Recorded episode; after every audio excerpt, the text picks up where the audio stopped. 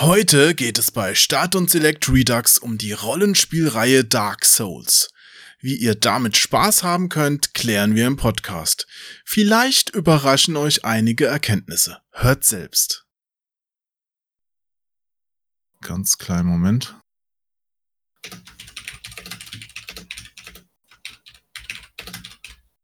Aha, jetzt klimpert er gerade Bohemian Raps Rhapsody. Erstmal hallo, lieber Christian, schön, dass du heute hier bist. Hallo, lieber Jo, vielen lieben Dank für die Einladung. Ja, aber da dich ja sonst noch keiner kennt, stelle ich dich erstmal vor.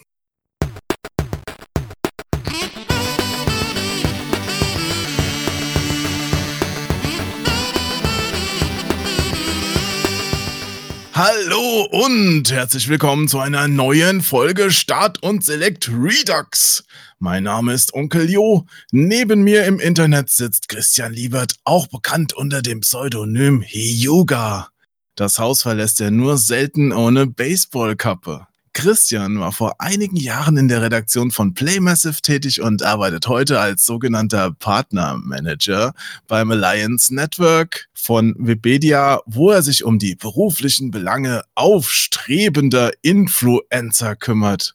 Außerdem ist Christian gelernter Koch und somit die erste Wahl für das eigene Team während der Zombie-Apokalypse. Christian spielt zudem leidenschaftlich gerne World of Warcraft.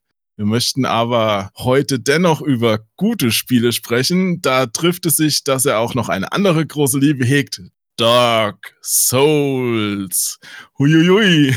Uh. Du hast sehr wenig gelacht. Äh, ich habe mir nicht genug Mühe gegeben, merke ich schon. Ich dachte, ich hau gerade mal ein paar lustige Sprüche am Anfang raus, aber da bist du eher zurückhaltend, oder? Ja, ich bin Meister der Zurückhaltung. Das ist eine Gesprächstaktik. Erstmal sein Gegenüber komplett abservieren und dann hat man genau das Level erreicht, das man braucht, um sich möglichst in den Vordergrund zu spielen. War es denn zumindest inhaltlich richtig? Fast.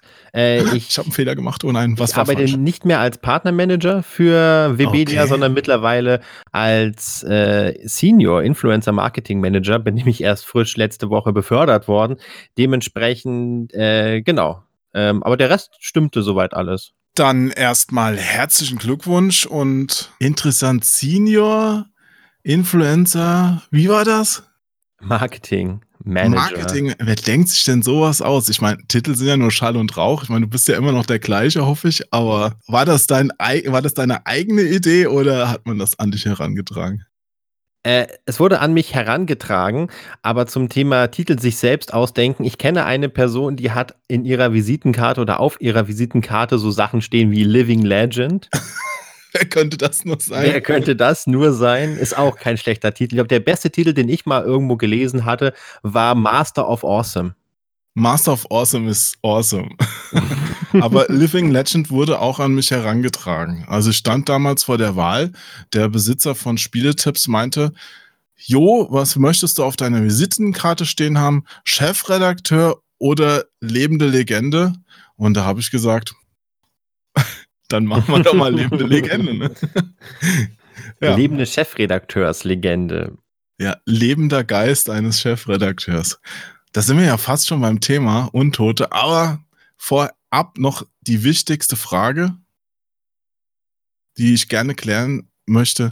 Christian, weshalb behältst du auf deinen Baseballkappen, auf den Schirmen immer die Werbeaufkleber? Das ist so eine Style-Frage. Das ist sehr schwer zu beantworten. Es gibt da so zwei Fraktionen. Es gibt die Leute, die die Sticker drauflassen, weil es einfach mit dazugehört, so wie ich. So, die haben ja auch manchmal einen gewissen Stil und gehören mit zur Marke.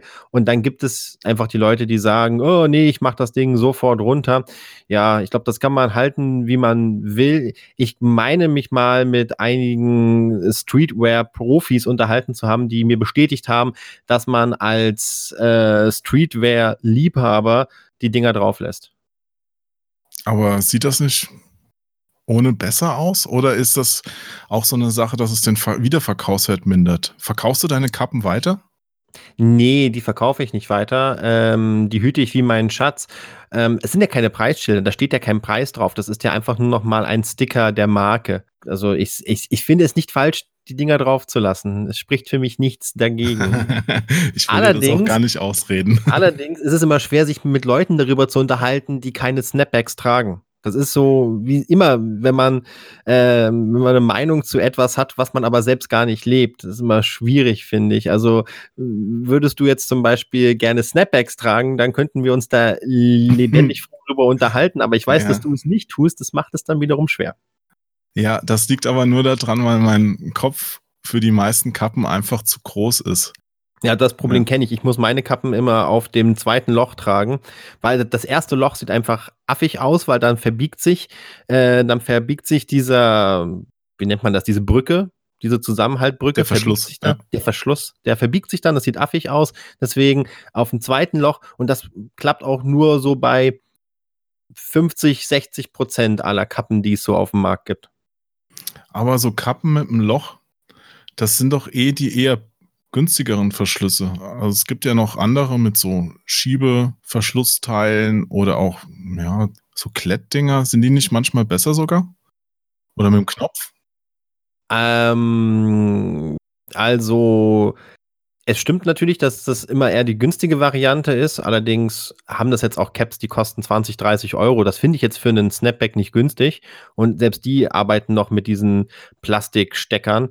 Ähm, Klettverschlüsse findest du eher seltener, dann eher bei diesen Caps, die diese gebogenen Schirme haben. Die sind aber echt oft zu groß für, für meinen Kopf, äh, zu klein für meinen Kopf. So rum ist mein Kopf zu groß dafür. Ja. Und äh, die Variante mit diesem Schieber, ähm, ja, das macht das Cap jetzt nicht größer. Also die Größe, die ist ja geeicht so und wenn du das hast, da hast du jetzt nicht mehr Chancen, sage ich mal. Ja, es gibt auf jeden Fall Schlimmeres, was man sammeln kann. Verschweißte Spiele zum Beispiel. Also da bist du mit Kappen, mit Aufklebern drauf noch völlig okay. Eine was ist Frage denn das noch? Schlimmste, was es zu sammeln, ich überlege was ist das Schlimmste, ja. was es zu sammeln gibt, äh, wenn man es jetzt mal aus der, aus der Perspektive Platz nimmt? Platz, Special Editions. Ja, Special Editions. Ja. Furchtbar. Also gerade auch, wenn der Hersteller sich freut, juhu, ja, von dem Ding kriegt man nur drei durch die Wohnungstür, bis die Wohnung voll ist. Das ist halt furchtbar für zu Hause, weil selbst wenn die gut gemacht ist, als Sammler bist du ja jemand, der nicht nur ein Spiel kaufen möchte oder besitzen möchte und dann ist ruckzuck die Wohnung voll bist du dann noch in einer Beziehung oder hast Familie mit Kindern? Ja, was machst du dann damit? Wegwerfen. Also das ist ja, das tut einem ja in der Seele weh, kann man auch wieder nicht. Scheiden lassen will man sich auch nicht. Also das ist, das ist schon schwierig. Und es hat auch nicht jeder einen Landsitz, wo er ein Flügel nur für Special Editions ja, zur Verfügung stellen kann. Schön wär's. Ich habe äh, letztes Jahr Glück gehabt und bin noch an die äh, Collectors Edition von Resident Evil 2 Remake rangekommen. Mit dem Haus? Nee, das war die zu sieben. Die zu zwei war diese, diese Truhe, die, Inven äh, die Inventar-Aufbewahrungstruhe, die du ah, immer bei den Speicherplätzen ja, ja. findest. Und das Ding ist halt sehr schön aufgemacht, ist auch schön groß. Aber wohin damit? So kann man andere Special Editions reinpacken. Ja, ja aber ich gebe dir recht. Das ist so, das ist so mit das, äh, mit so echt so ein, so ein Sammlerobjekt, Figuren, man kann, die werden ja immer größer, ne? man kann nicht alle, so viel Glasvitrinen gibt es gar nicht, wie man bräuchte, um alle Figuren unterzubekommen. Schwierig. Ja, da hast du vollkommen recht. Da haben wir auch neulich gerade einen sehr, sehr feinen Stadt- und Select-Podcast zugemacht. Ich gucke gerade mal, welche Folge das war. Also alle, die jetzt da sich weiter in das Thema reinhören wollen, können da gerne mal hören. Ich glaube, es war vor zwei Folgen ähm, Sekündchen. Es war die Folge, oh, 43 schon. Also wer Start und Select Redux 43 hört, der könnte sich jetzt da noch ein paar Tipps abholen. Naja, gut.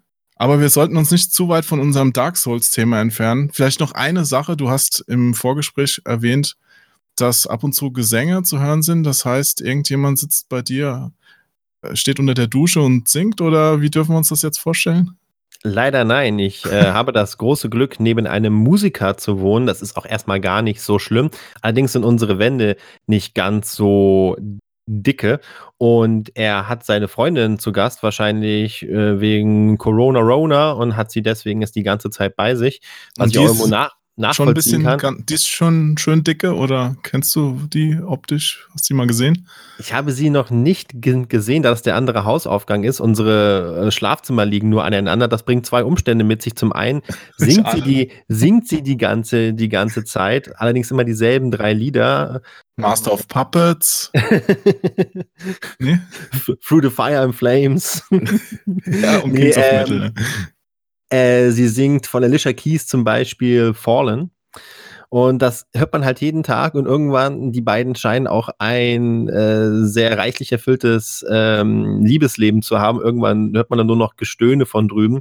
Aber das, das ist dann nicht Techno-Bass oder sowas, dass du nur so und das verwechselst vielleicht? Nee, also ist schon. Ich frag mal nach beim nächsten Mal. Vielleicht sollte ich da mal, vielleicht bohre ich ein kleines Loch durch die Wand und. Äh nee, lieber nicht, das könnte schwierig werden, aber du kannst rhythmisch mitklopfen an der Wand. ja. Na gut. Also, liebe Zuhörerinnen, Zuhörer und sonstigen Eingeschalteten, also wenn ihr jetzt irgendwas im Hintergrund hört, wir haben es nicht in der Hand aber genießt, genießt die Show. Es ist ja, wir nehmen ja heute mal nachmittags auf. Vielleicht bleibt uns da zumindest der Höhepunkt erspart. Abzuwarten bleibt es. Nimmst du normalerweise später auf? Das ist ganz unterschiedlich. Ich habe auch schon abends welche aufgenommen, aber auch schon mal vormittags. Mhm. Also, ja, wir sind jetzt früher Nachmittag. Das ist, glaube ich, eine ganz nette Zeit. Draußen noch hell. Ja, muss man auch keine Angst haben, dass Fledermäuse gegen die Scheibe fliegen. Aber du, lass uns mal einsteigen. Dark Souls war ja nicht das erste Souls-Spiel, sondern genau. es ging ja schon 2009 mit Demon's Souls los. Einem, wie ich finde, total bescheuerten Titel. Also ich dachte damals wirklich, wer hat denn diesen Zungenbrecher sich ausgedacht? Ja, also so viele S. Mhm. Und ich glaube, es gibt auch wenig Spiele, die so oft falsch geschrieben wurden. Also dieses Demons Souls, ja, also dass man also dieses Apostroph S noch an Demon hat, äh, das hat mich verrückt gemacht am Anfang. Ja, das glaube ich. Also ich, ich habe auch ganz lange immer Demon Souls gesagt. Ja. Ähm, das heißt natürlich Demon Souls. Die, die Geschichte dahinter ist einzigartig. Ich weiß nicht, hast du dich mal mit der Entstehungsgeschichte auseinandergesetzt? Ich weiß jetzt nicht, auf was genau du jetzt anspielen willst, aber das Spiel selbst habe ich damals schon ausprobiert, ja. Aber erzähl ruhig was ist die Entstehungsgeschichte von Demon Souls, lieber Christian? Das ist eigentlich bezeichnend ja für die ganze Souls-Reihe. Ähm, schon der Einstieg äh, mit Hidetaka Miyazaki, der ja ähm, damals gar nicht äh, so ein hohes Tier war bei From Software, hat damals mit Amor an Armored Core gearbeitet. Das ist mhm. so eine Mecha-Reihe, du kennst sie bestimmt. Ja. Ähm, ich habe davon auch mal einen Teil ges gespielt, ist wirklich jetzt nichts, nichts für die Mainstream, schon was für Leute, die wirklich sehr viel Interesse an dem Mecha-Genre haben, aber sehr erfolgreich in, in ja. Japan. Wie eigentlich Und, alle Spiele von From Software nicht unbedingt was für den Mainstream sind. Das stimmt. Oder waren, sagen wir mal so. Genau. Und dann hat äh, From Software irgendwann an Demon's Souls gearbeitet. Ich glaube, das ging irgendwann 2007 los. Müsste ich nochmal nachlesen. Ist aber auch nicht ganz so interessant. Wichtig ist, dass das Spiel eigentlich ein Flop war. Äh, das ist in der Entwicklung komplett schief gelaufen und das war eines von diesen Projekten, wo sich die Entwickler schon so langsam von gelöst haben, weil man wusste, man steuert hier auf einen, auf einen richtigen Rohrkrepierer hin und wer sich jetzt noch von dem Projekt trennen kann, der ist fein raus. So, hey, am Armored Core Team braucht ihr gerade noch Leute. Und ähm, das war dann eher die Stunde von Hidetaka Miyazaki, der ähm, auch eigentlich nicht der geborene Spieleentwickler ist, aber ein sehr begabter Geschichtenerzähler.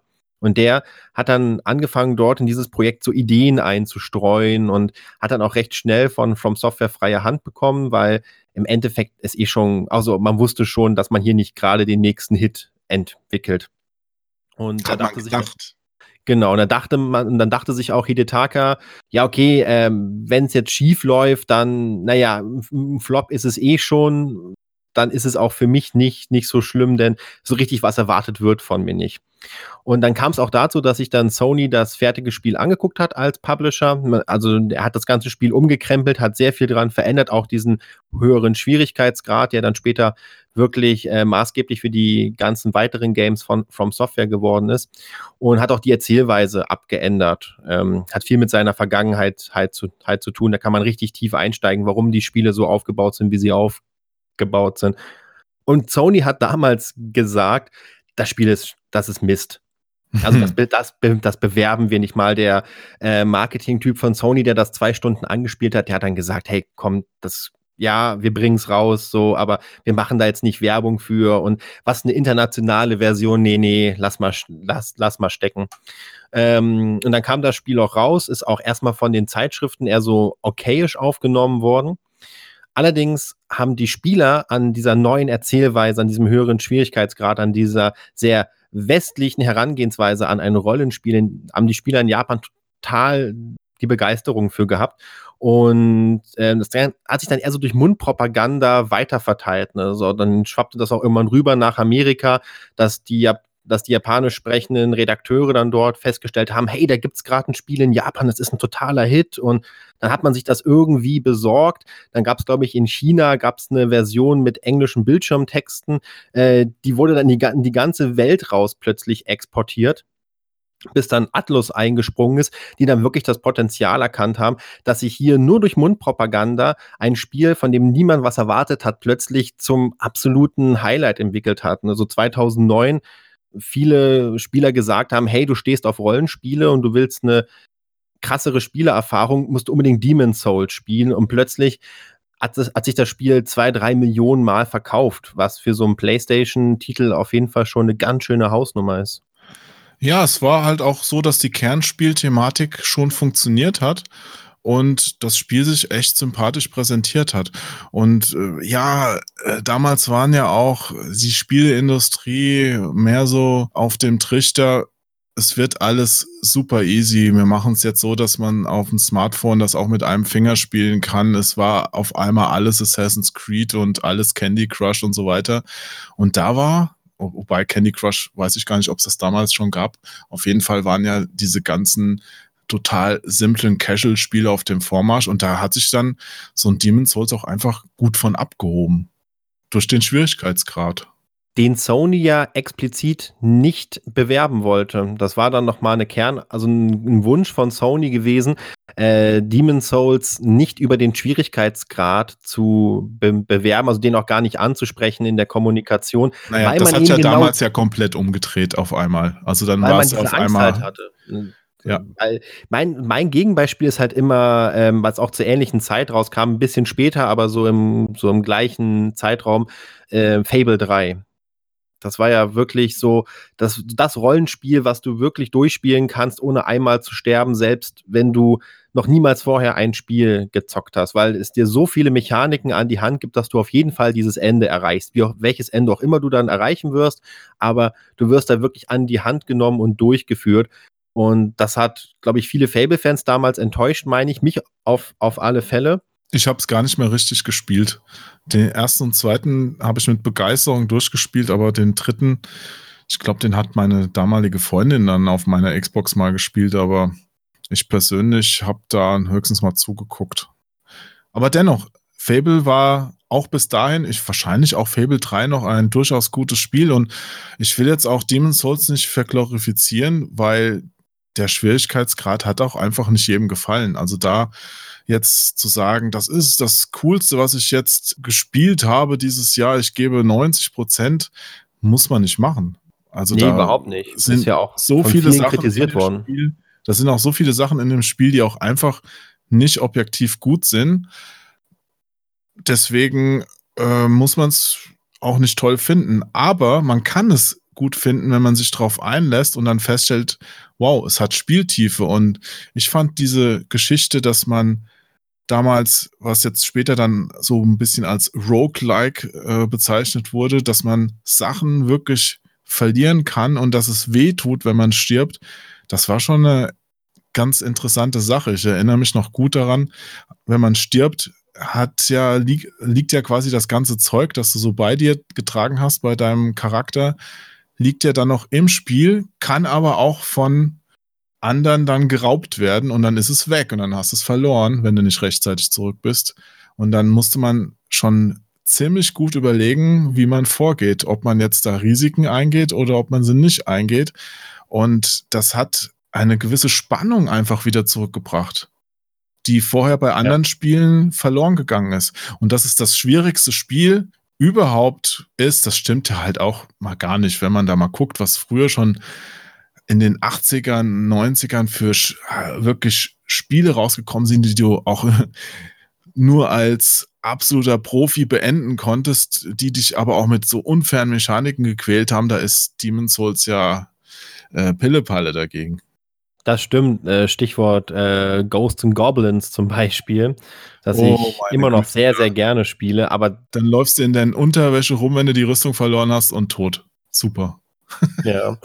Also ich glaube auch nicht, dass äh, Demon's Souls selbst schon, sag ich mal, also da, ich gebe dir erstmal recht, man muss es nicht glorifizieren. Es gibt genügend ähm, Kritiken zu dem Spiel, die schlecht ausgefallen sind. Zum einen, weil die Technik ähm, jetzt nicht die beste war, zum anderen, weil es eben auch in der das Gameplay auch noch nicht so sauber äh, konstruiert war und eben der, der Schwierigkeitsgrad sich an eine ganz bestimmte Zielgruppe gerichtet hat. Ich glaube, wovon das Spiel auch im Nachhinein, postum auch so, weil es ist ja auch eingestellt worden vor einigen Jahren, also die Online-Server, äh, wovon es so hart profitiert hat, ist, dass es eben dieser Gegenentwurf zum eigentlichen Zeitgeist war, dass Spiele immer kürzer, immer einfacher wurden, dass die Spielindustrie gesagt hat, wir wollen lieber, dass unsere Spiele auf jeden Fall durchgespielt werden. Deswegen kürzen wir die Storylines in einem Shooter auf sechs Stunden runter und man kann das auch auf jeden Fall durchspielen, weil es gibt super viele Quick Saves und das sind halt alles Mechaniken, die Demon Souls nicht hatte und die deswegen halt einfach so einen Gegen Gegenentwurf waren und ja dann auch mit den Folgespielen, also gerade durch den Erfolg von Dark ja, Moment, Souls. Moment, Moment. Also es, es hat sich ja auch sehr geteilt. Also die Spielelandschaft damals, weil es gab ja viele Spiele, die dann auf einmal so strikt getrennt haben, auch zwischen Einzelspieler- und Mehrspieler-Variante und die Mehrspieler wurden dann halt ewig gezockt, während die Einzelspieler-Sachen dann relativ schnell durchgespielt waren und das war halt so ein, ja, so ein Mischwesen daraus.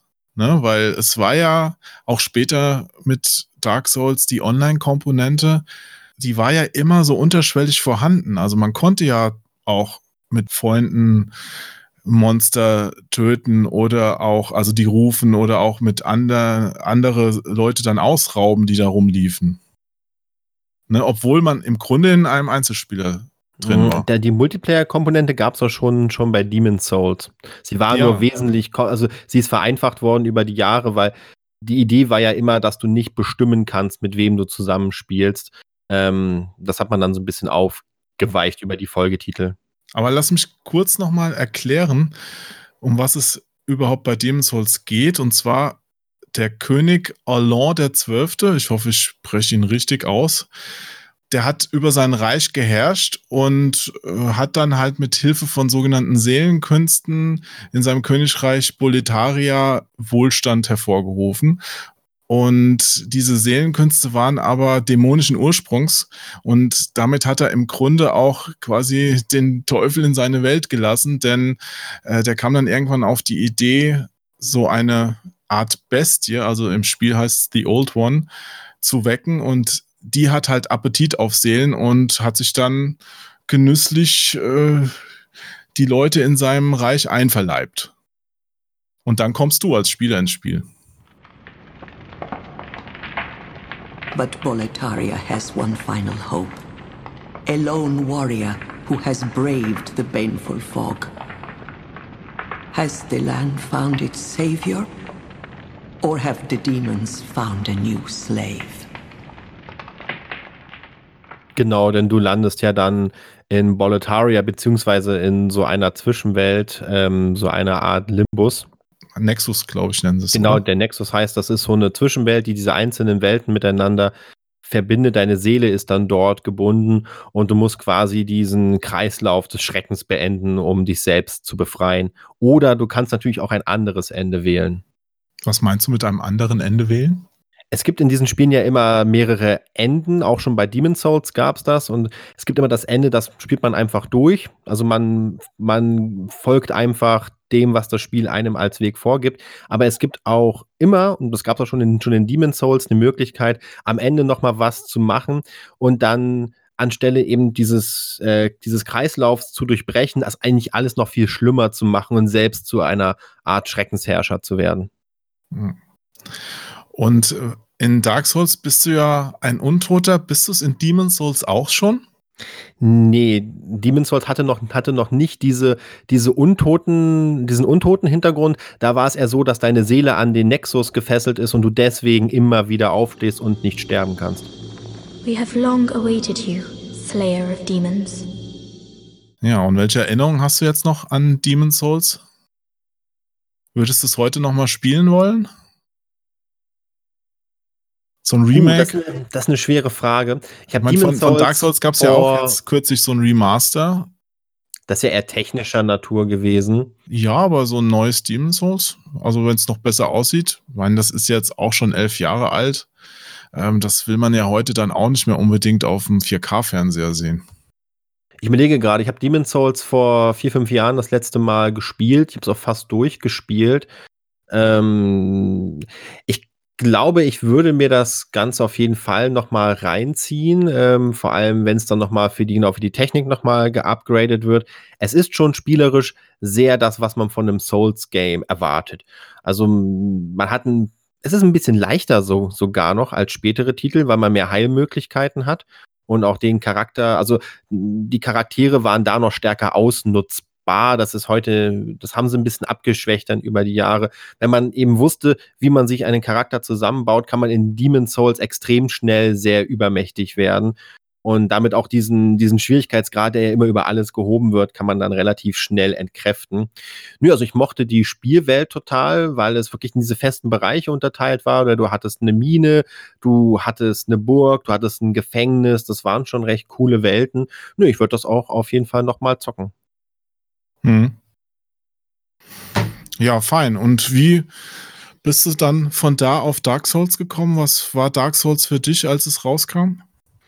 Erstmal kannte ich es gar nicht. Ich kannte auch Demon Souls damals noch nicht. Ich habe das alles ja erst später nachvollzogen, als ich so gefesselt war von diesem ganzen Genre, kann man ja schon sagen, und alles in mich aufgesogen habe. Ich hatte damals noch keine PS3, also hätte ich auch nie die Chance gehabt, Demon Souls zu spielen. Ich habe es im äh, im äh, Regal, äh, im Elektronikfachgeschäft natürlich gesehen, aber nie richtig wahrgenommen. Ich habe dann bei Dark Souls schnell festgestellt, dass das auf Twitter so eine richtige Sache ist. Also, dass es da einige ähm, Leute gibt, die da extrem drauf abgefahren sind. Habe mir dann auch mal erste Testvideos angeguckt und Testberichte gelesen und fand das schon super in interessant. Äh, und habe damals, wir hatten von gronk.de, hatten wir damals so eine Skype-Gruppe gehabt und da haben wir uns auch immer ausgetauscht, welche Spiele wir so zocken wollen. Und da habe ich gesagt, Leute, Dark Souls, das will ich unbedingt spielen. Dann kamen mhm. gleich einige ähm, der damaligen äh, YouTuber auf mich zu und meinten, oh nee, du spiel das nicht, das ist total schwer und das Projekt wirst du nicht beenden und das, das wird dich nur frustrieren. Und da war ich auch erstmal total eingeschüchtert und habe es dann auch liegen lassen. Und dann, ich glaube, das war so ein halbes Jahr, bevor Dark Souls 2 rausgekommen ist, habe ich dann äh, das Ganze nochmal aufgegriffen, weil dann war es auch gerade bei Steam mal reduziert, habe ich es mir gekauft, das so ein bisschen angespielt für mich privat und äh, habe dann schon echt Gefallen dran gefunden und habe es dann doch durchgezogen, dazu einen Let's Play zu starten. Dann hat es mich auch völlig gefangen, weil dann habe ich angefangen, mir die Videos dazu anzusehen, die Lore-Theorien, äh, habe ich mir durchgelesen. Wenn man das Gameplay erstmal geknackt hat, das ist mir dann so nach 10, 20 Stunden hatte ich das dann einigermaßen drauf, dann ähm, beginnt man auch langsam diese Spielwelt zu lieben. Und was mich halt komplett überzeugt hat, schon von, vom ersten Tag an bei Dark Souls, war, ähm, dass es dich nicht so sehr versucht, durch eine Geschichte zu lenken, durch Quests, durch Storylines, durch Zwischensequenzen gibt es ja alles ganz wenig. Also die Quests, die es im Spiel gibt, die findet man ganz, ganz schwer und die werden auch ganz anders erzählt. Es gibt auch keinen Questlog, der dir jetzt sagt, das ist deine Mission. Du bekommst mal am Anfang von einem NPC gesagt, hey, mach mal das und das. Und dann führt meistens eins zum anderen. Und das mochte ich. Das war so ein bedingungsloses, reines Gameplay. Du hast. Aber war das nie anstrengend für dich? Ich glaube, ja, also es war auf jeden Fall frustrierend, gerade am Anfang, wenn man dann wirklich dann so diese Stellen hatte, an denen man nicht weitergekommen ist. Allerdings knackt man das irgendwann. Also, das ist meine eigene Erfahrung. Also, der Schwierigkeitsgrad war für mich nie so präsent. Ich finde ja, dass zum einen natürlich sehr viel Frust entstehen kann, aber auch Faszination und es ist halt schwierig, jetzt für andere Leute zu sagen, äh, wie das, wo der Zeiger bei denen ausschlägt. Man wird wirklich, wie du sagst, man wird ja nicht irgendwie am Nasenring durch das Spiel gezogen. Da steht auch niemand mit einem Zaunfall, der winkt. Ja, man kann einfach so unglaublich viel verpassen, wenn man nicht in dem Moment das Richtige macht oder was man für das Richtige hält. Dann macht man irgendwas und dann taucht dieser Charakter, den man da gerade gesprochen hat, nie wieder auf. Und dann erfährt man nicht, was es mit ihm auf sich hat und wie er eigentlich in dem großen Ganzen reinpasst. Ist das bei dir dann mehr so, dass du sagst, es führt zum höheren Wiederspielwert oder hakst du solche Sachen dann einfach ab? Oder sagst du, nee, also eigentlich, wenn ich so drüber nachdenke, ist es wirklich nur frustrierend und ich würde es anders machen, wenn ich könnte? Ich glaube, das ist am Ende eine Geschmacksfrage. Also es ist, ich glaube, ich glaube auch hier wenn man es gewohnt ist, nach Questlogs zu arbeiten und zu sagen, hey, ich möchte auch möglichst viel vom Spiel in meinem ersten Durchlauf sehen, dann kann das schon sehr frustrierend sein, wie du sagst, dass eben du lernst Charaktere kennen und bist vielleicht auch interessiert, wie es denen geht, wie sie sich entwickeln und dann triffst du sie im Spiel nicht nochmal, weil du ihre Questline falsch gespielt hast. Das hat mich in dem Fall jetzt nicht so hart frustriert, weil ich das nicht in den Vordergrund geschoben habe. Ich habe versucht, das Spiel zu genießen. Also ich war schon im Vorfeld so ein bisschen darauf vorbereitet, dass man nicht in einem Durchlauf alles erreichen kann. Das schaffst du auch nicht. Weil dafür überschneiden sich manche Questlines einfach von den Entscheidungen, die du triffst. Wie viele Stunden hast du denn in das Spiel investiert? Weißt du das so ungefähr? Oh, das ist, müsste ich jetzt beide Plattformen zusammenrechnen. Drei Plattformen mittlerweile. Ich spiele das ja Dark Souls 1 auf der, auf dem PC, auf der PS3 damals noch, jetzt mittlerweile auf der PS4. Ich glaube so 400, 500 Stunden. Wow. viel. Da ziehen andere Leute Kinder groß in dem Zeitraum. ich sag mal, wenn du dann erstmal so ein bisschen diese Welt durchstiegen hast, du hast ja erstmal diese New Game Plus Mechanik, die dich ja sowieso äh, das Ganze nochmal erleben lässt. Ne? Du, New Game Plus Mechanik ganz kurz mal erklärt. Ähm, du, wenn du das Spiel durchgespielt hast, äh, behältst du deine Ausrüstung, du behältst deine Charakterskillung, du behältst alles, auch dein Level. Einige Schlüssel-Items werden dir weggenommen, damit du nicht, sag ich mal, die großen Türen schon am Anfang öffnen kannst, sondern du fängst dann mit dem Charakter den Durchlauf nochmal an. Alles ist nochmal schwerer. Also die, äh, die Gegner haben mehr, äh, halten mehr aus und äh, teilen auch mehr aus und dann kannst du nochmal die Welt durch, durchwandern und kannst dann eben vielleicht andere Entscheidungen treffen. Zum Beispiel, das ist mal ein sehr, sehr gutes Beispiel zu bringen, wie genial auch eigentlich diese, diese Erzählweise ist. Ja, gerne. Du hast zu keiner Zeit hast du irgendeinen Questtext. Es gibt am Anfang wird dir in jedem Dark Souls oder auch bei Demon Souls wird dir eine kurze Aufgabe gegeben, also eine Motivation wird dir gegeben. Bei Dark Souls ist es zum, zum Beispiel, ähm, dass du die ähm, Glocken der er Erweckung, heißen sie, glaube ich, auf Deutsch, läutest und dann die Prophezeiung der Untoten erfüllst.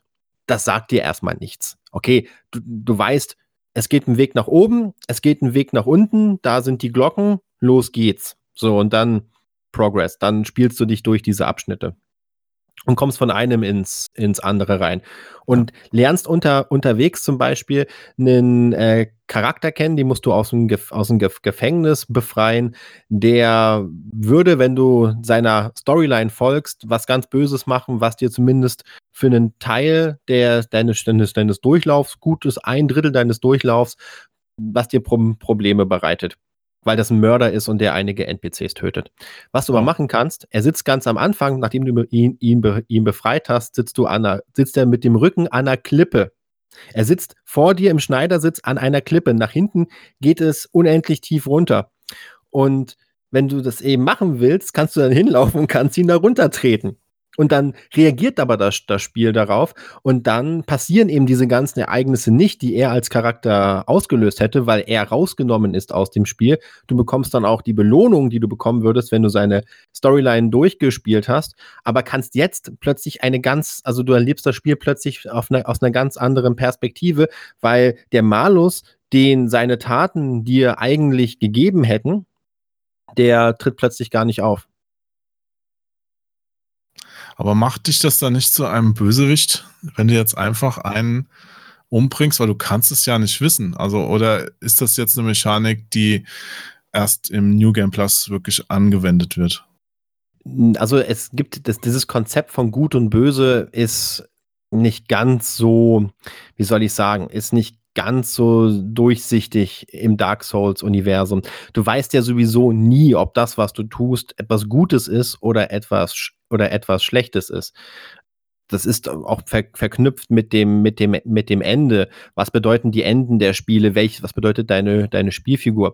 Aber ja, es ist natürlich der Reiz, etwas Verbotenes zu tun. Du kannst mhm. jeden, kannst jeden NPC in Dark Souls töten. Du kannst sogar diejenigen, die dir für den Story-Durchlauf sehr nützlich sein können, die du brauchst, auch vielleicht um Questlines zu öffnen oder auch um wichtige Gegenstände zu erhalten, die kannst du im Vorfeld töten. Und das macht es wiederum spannend, weil man sich so ein bisschen aus, ausleben kann. Das ist dieses, diese, diese sehr, sehr hohe Freiheit. Ich meine, bei vielen anderen Rollenspielen weiß man, ich spiele jetzt eine, eine Quest, aber ich weiß, du wirst mir später Böses tun. Und wie einfach wäre es jetzt vorzubeugen und diesen Charakter aus dem Spiel zu nehmen, damit vielleicht am Ende ein anderer, ein, ein, eine andere Figur, die einem sehr ans Herz gewachsen ist, äh, leben bleibt, weil sie eben nicht äh, von diesem Charakter getötet wird. Mhm. Und das ist ein Konzept, was du bei Dark Souls halt machen kannst. Du kannst einfach alles beeinflussen vom vornherein. Deswegen macht doch dieses New Game Plus nochmal einen Reiz aus. Ja, aber dass man sich selbst so zusammenreimen muss,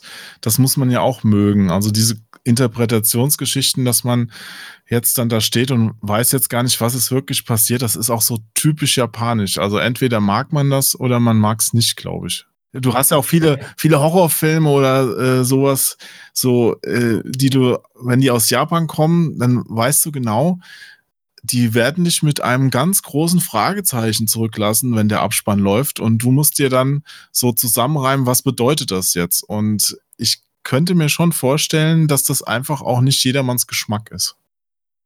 Definitiv nicht. Ähm, man kann sich das so vorstellen, für diejenigen, die jetzt vielleicht noch kein Souls-Game gespielt haben, ähm, dass die, die Geschichte wird sehr viel über Dialoge erzählt, sehr viel über die Item-Beschreibungen. Fast jedes Item in dem Spiel hat eine Beschreibung, die man lesen kann. Also das, manchmal ist es so eine Art, Ent also es könnte schon fast eine Entwicklernotiz sein, wobei es natürlich sehr märchenhaft beschrieben ist. Ja, da also, habe ich, da habe ich, wenn ich gerade einhaken darf, äh, was Lustiges gefunden. Äh, da hat einer darüber geschrieben, dass er eine, eine Puppe gefunden hat, wo so ein Beschreibungstext dabei war. Mhm. Den habe ich mir mal notiert. Und zwar stand da, es gab dereinst eine Abscheulichkeit, die keinen Platz in dieser Welt hatte. Mhm. Es umklammerte diese Puppe sehr fest und wurde schließlich in eine kalte und einsame gemalte Welt gezogen. Ja, das ja. ist halt ein Text, mit dem kann man ja erstmal gar nichts anfangen. Kennst du ihn vielleicht sogar? Äh, genau, das, ja. Ähm, ja, ich kenne auch diese Puppe, ähm, die, diese Welt, die wirst du auch, auch, auch besuchen. Ähm, und auch du wirst auch dieses, dieses Wesen finden äh, was da beschrieben ist. Generell diese, diese gemalte, es ist eine gemalte Welt.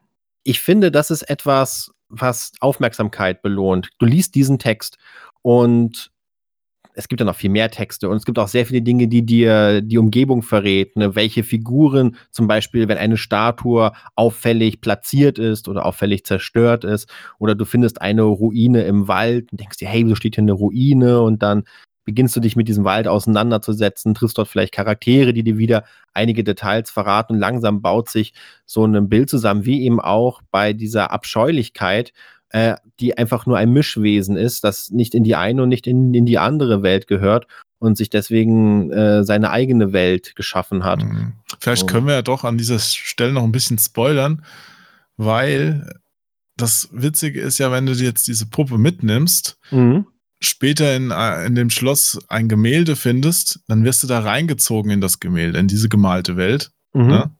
Und im Grunde stellst du ja dann fest, dass du, ja, dass du quasi selbst derjenige bist, von dem diese Notiz spricht, dass du diese Abscheulichkeit auch bist.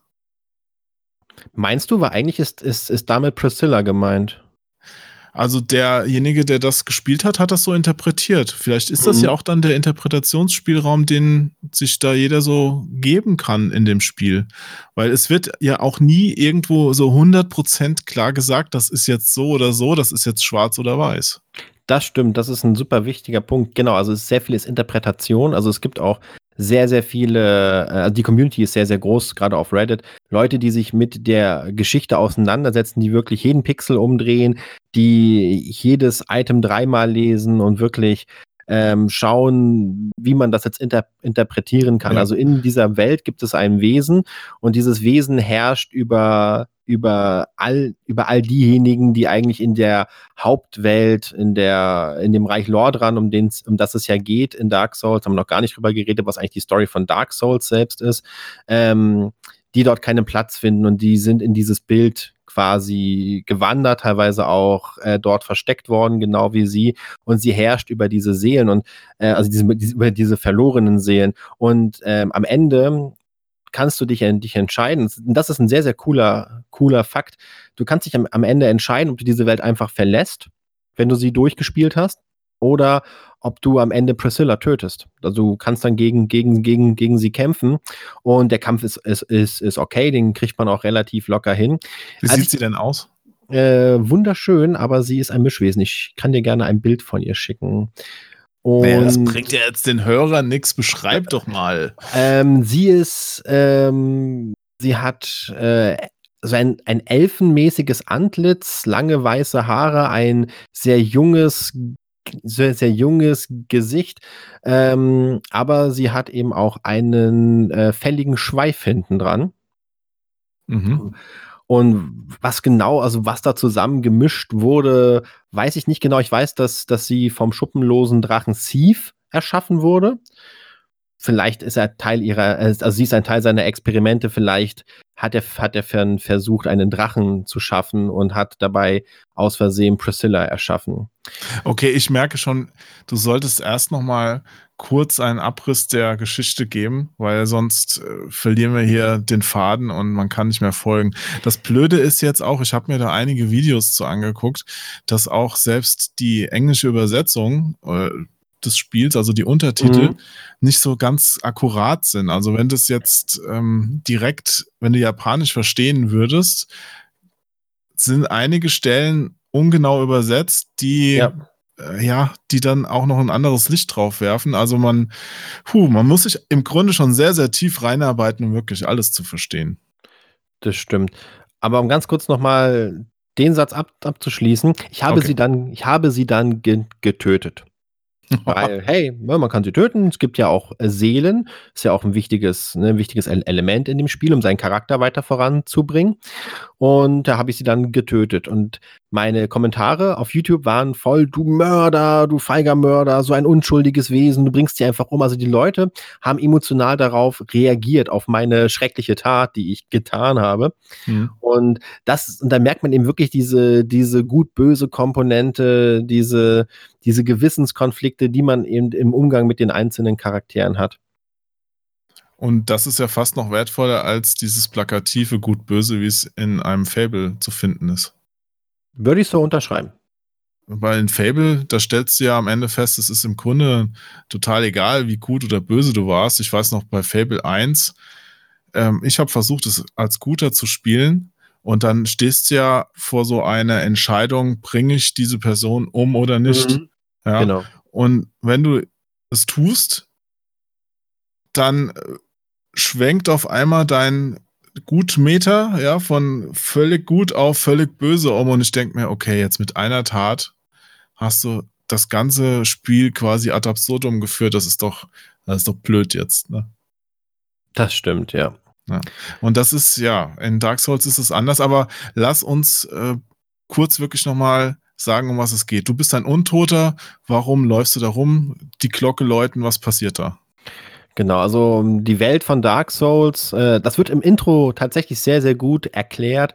Ähm, früher war die Welt karg und grau und es gab kein Leben, alles war unwirtlich. Also es gab schon Leben, eher wenig wertvolles Leben. Es gab die uralten Drachen und die haben über, über die Welt geherrscht. Was sie da jetzt genau gemacht haben, das wird nie so genau beschrieben.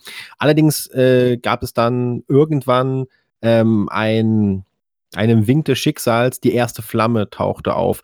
Die erste Flamme, das kann man sehr, sehr schwer umschreiben, was das wirklich ist. Ich würde am Ende sagen, es ist eine Art äh, gottähnliche Kraft. Also es ist zwar ein Feuer, aber es ist jetzt nicht so, dass irgendwo plötzlich ein Feuer angegangen ist und hey, wir haben jetzt Feuer, sondern diese Flamme brachte Vielfalt in die Welt, Leben, Leben machte sich breit, es war nicht mehr nur grau, es gab plötzlich auch grün und blau und viele andere.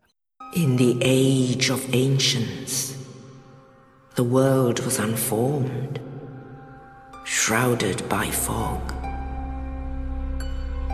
A land of grey crags, arch trees, and everlasting dragons.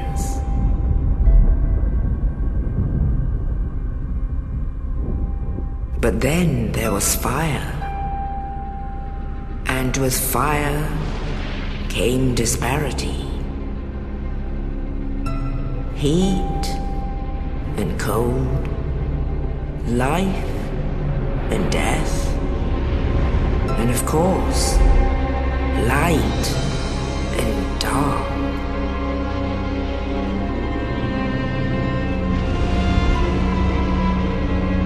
Then from the dark they came and found the souls of lords within the flame.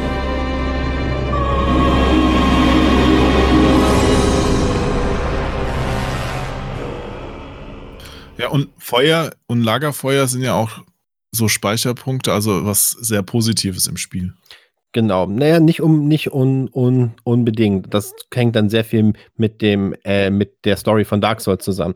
Zumindest bringt diese brachte dieses Feuer auch vier mächtige Herrscherseelen in die Welt, ähm, diese dann quasi den aufkommenden Figuren, ob das jetzt Menschen sind oder andere Wesen, ist immer sehr, sehr, sehr, sehr schwer zu, zu beschreiben, aber die sie halt sehr, sehr stark gemacht haben.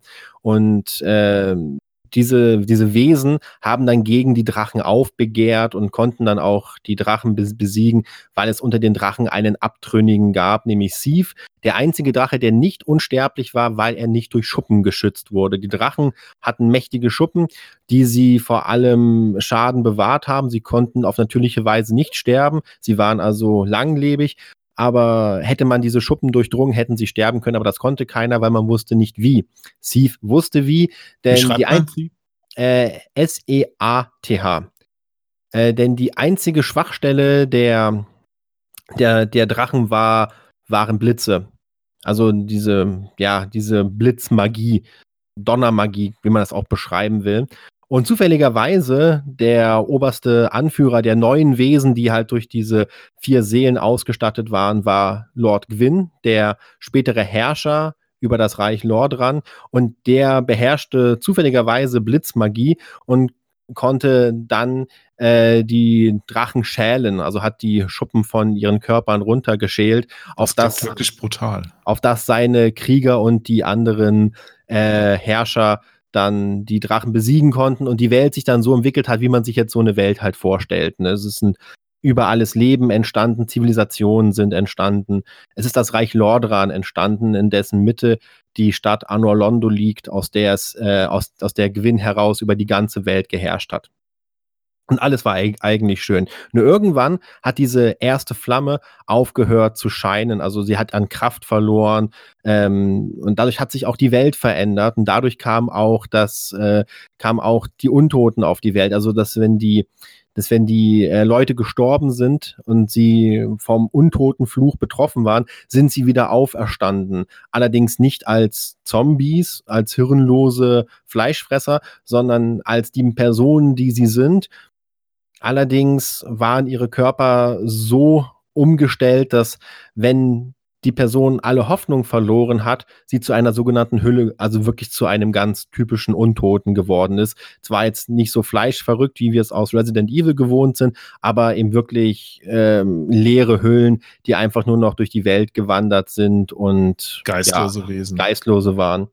So, und dann da, dagegen musste man irgendwas tun, denn so langsam ist einem diese Zivilisation, die man errichtet hat, auch der gottgleiche Status, den man sich, also den Gewinn sich selbst gegeben hat, ähm, der ist so ins Wanken geraten. Und ähm, dann hat, hatte man zuerst versucht, das hat die Hexe äh, von Iselif, die hat das probiert. Das war, sie ist auch eine der Herrscher, die eine dieser vier Seelen erhalten hat.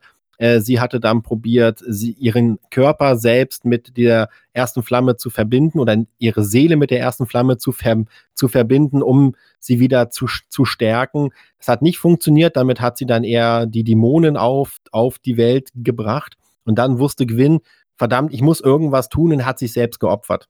Er hat sich selbst quasi als Zunder in die erste Flamme geworfen, um durch seine Macht, die er hatte, er ist ein sehr mächtiges Wesen gewesen, ähm, die erste Flamme wieder auferstrahlen zu lassen. Das hat auch funktioniert, allerdings nicht auf ewig. Und jetzt sind wir noch mal ungefähr 1000 Jahre nach diesen Ereignissen mhm. und es ist wieder so, dass, äh, dass, der, dass der Fluch der Untoten umgeht, dass äh, die Menschen von diesen Untoten mal befallen werden, wenn sie dann eben wieder als ja als Untote wieder auf, auferstehen und sich langsam zu Hüllen verwandeln. Und das ist dann plötzlich der Moment, in dem ähm, die Menschen sich dazu entschieden haben, erstmal alle Untoten wegzusperren. Deswegen starten wir ja auch in diesem Kerker im Norden. Allerdings, äh, eine Person, die wir nicht kennen, geht umher und schließt alle, alle Zellen auf und, bef und befreit uns als vergangenheitsloser Charakter. Wir wissen nicht, was ist unsere Vergangenheit, warum sind wir da? Okay, wir sind ein Untoter, deswegen wurden wir da auch eingesperrt. Mehr wissen wir aber nicht. Aber warum wissen die das denn nicht mehr? Das wird im Spiel nicht, nicht behandelt. Also du weißt, wahrscheinlich weißt du das noch, also du weißt es als wahrscheinlich dein, deine Entität weiß, dass sie da eingesperrt wurde, aber du als Spieler erfährst hm. nur, alle wurden dort ein, eingesperrt. Warum, wieso, Weil weshalb? Du weißt ja, ich bin ja sehr affin für Deutsches aus Japan und da ist mhm. mir natürlich auch ein ähm, Nichtspielercharakter aufgefallen, den du ja auch sehr gut kennst, den Siegmeier von Katharina. Mhm. Oh, I am Siegmeier of Katharina. Und bei ihm ist es ja schon so, dass er sich dann auch erinnert, was los war, warum er da ist und dann auch gewisse Entscheidungen trifft. Du bist nicht erinnerungslos im Sinne, deswegen sage ich, deine, deine Entität weiß das wahrscheinlich, aber du als Spieler bekommst hier keine Information. Ach so, das wird einfach nur Tagebuch. dir jetzt vorenthalten, aber genau. im Spiel selbst wird es als gegeben vorausgesetzt.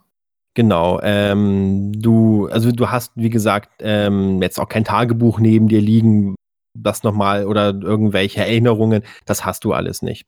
Und dann ja, bist du quasi auch eigentlich der letzte noch nicht zur Hülle gewordene Untote in diesem, in diesem Verlies und schaffst es dann auch von dort aus zu, en, zu entkommen. Und erst dann äh, wird dir nochmal aufgetragen von einer anderen Figur, hey, da gibt es doch hier die Prophezeiung der Untoten.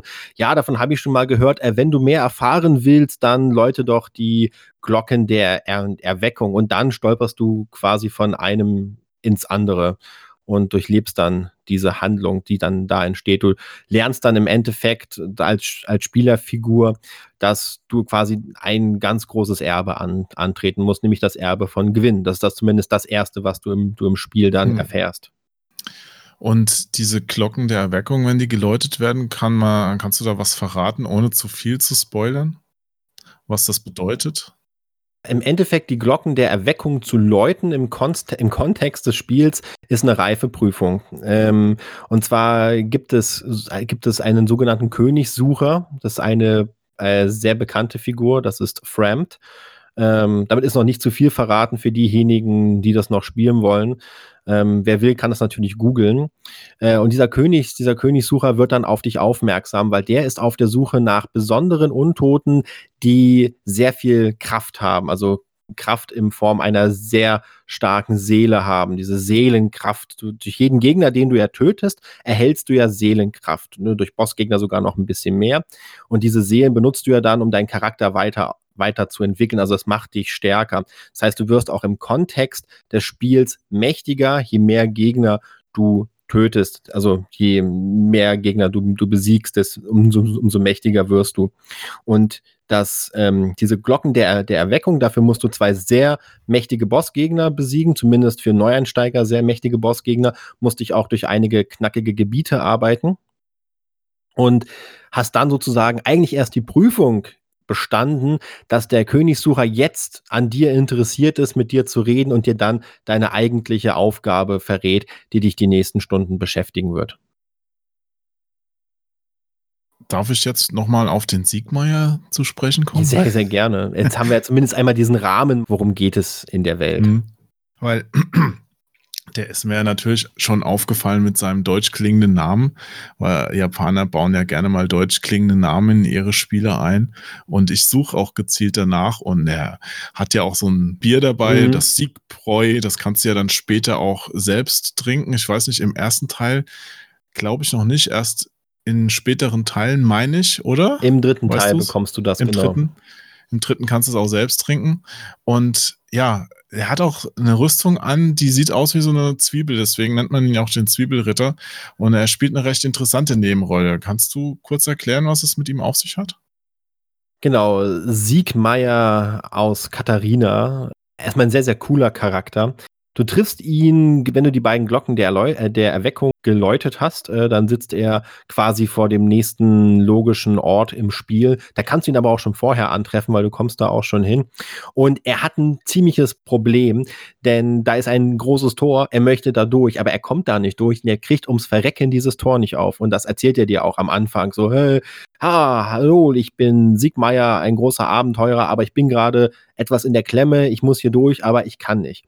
Dann läutest du ja, Ja. die Glocken der Erweckung und damit öffnest du auch dieses Tor. Das führt dich dann im Spiel einfach weiter. Und dann triffst du ihn, ihn wieder und im Endeffekt hat er mal wieder durch Ausharren es geschafft, ein Problem hinter sich zu lassen und ist aber direkt ins nächste Problem gestolpert, weil diese, das ist Sens Festung ähm, und da sind einige Fallen montiert, sehr, sehr fiese Fallen, auch für den Spieler. Und er ist in Mhm. genau so einer Falle, ist, ist, ist er gelandet und Natürlich. schon wieder musst du ihm helfen. Und das zieht sich dann durchs ganze Spiel. Du triffst ihn wieder an verschiedenen Orten. Er ist immer in der, in der Klemme gerade. Und Er ist immer so ein bisschen der Trottel. und seine einzige Lösung, die er für sich selbst immer hat, ist Ausharren. Also er, er sitzt dann da und denkt nach und dann entwickelt sich eigentlich auch eher so eine tra dramatisch traurige Questline. Da weiß ich nicht, wie tief du jetzt drauf eingehen möchtest, aber das, das ist nicht so lustig, was da passiert, denn das entwickelt sich noch in eine ganz spezielle Richtung. Ja, ich sag nur mal so viel. Ich hab's gelesen mit Frau und Tochter, ne?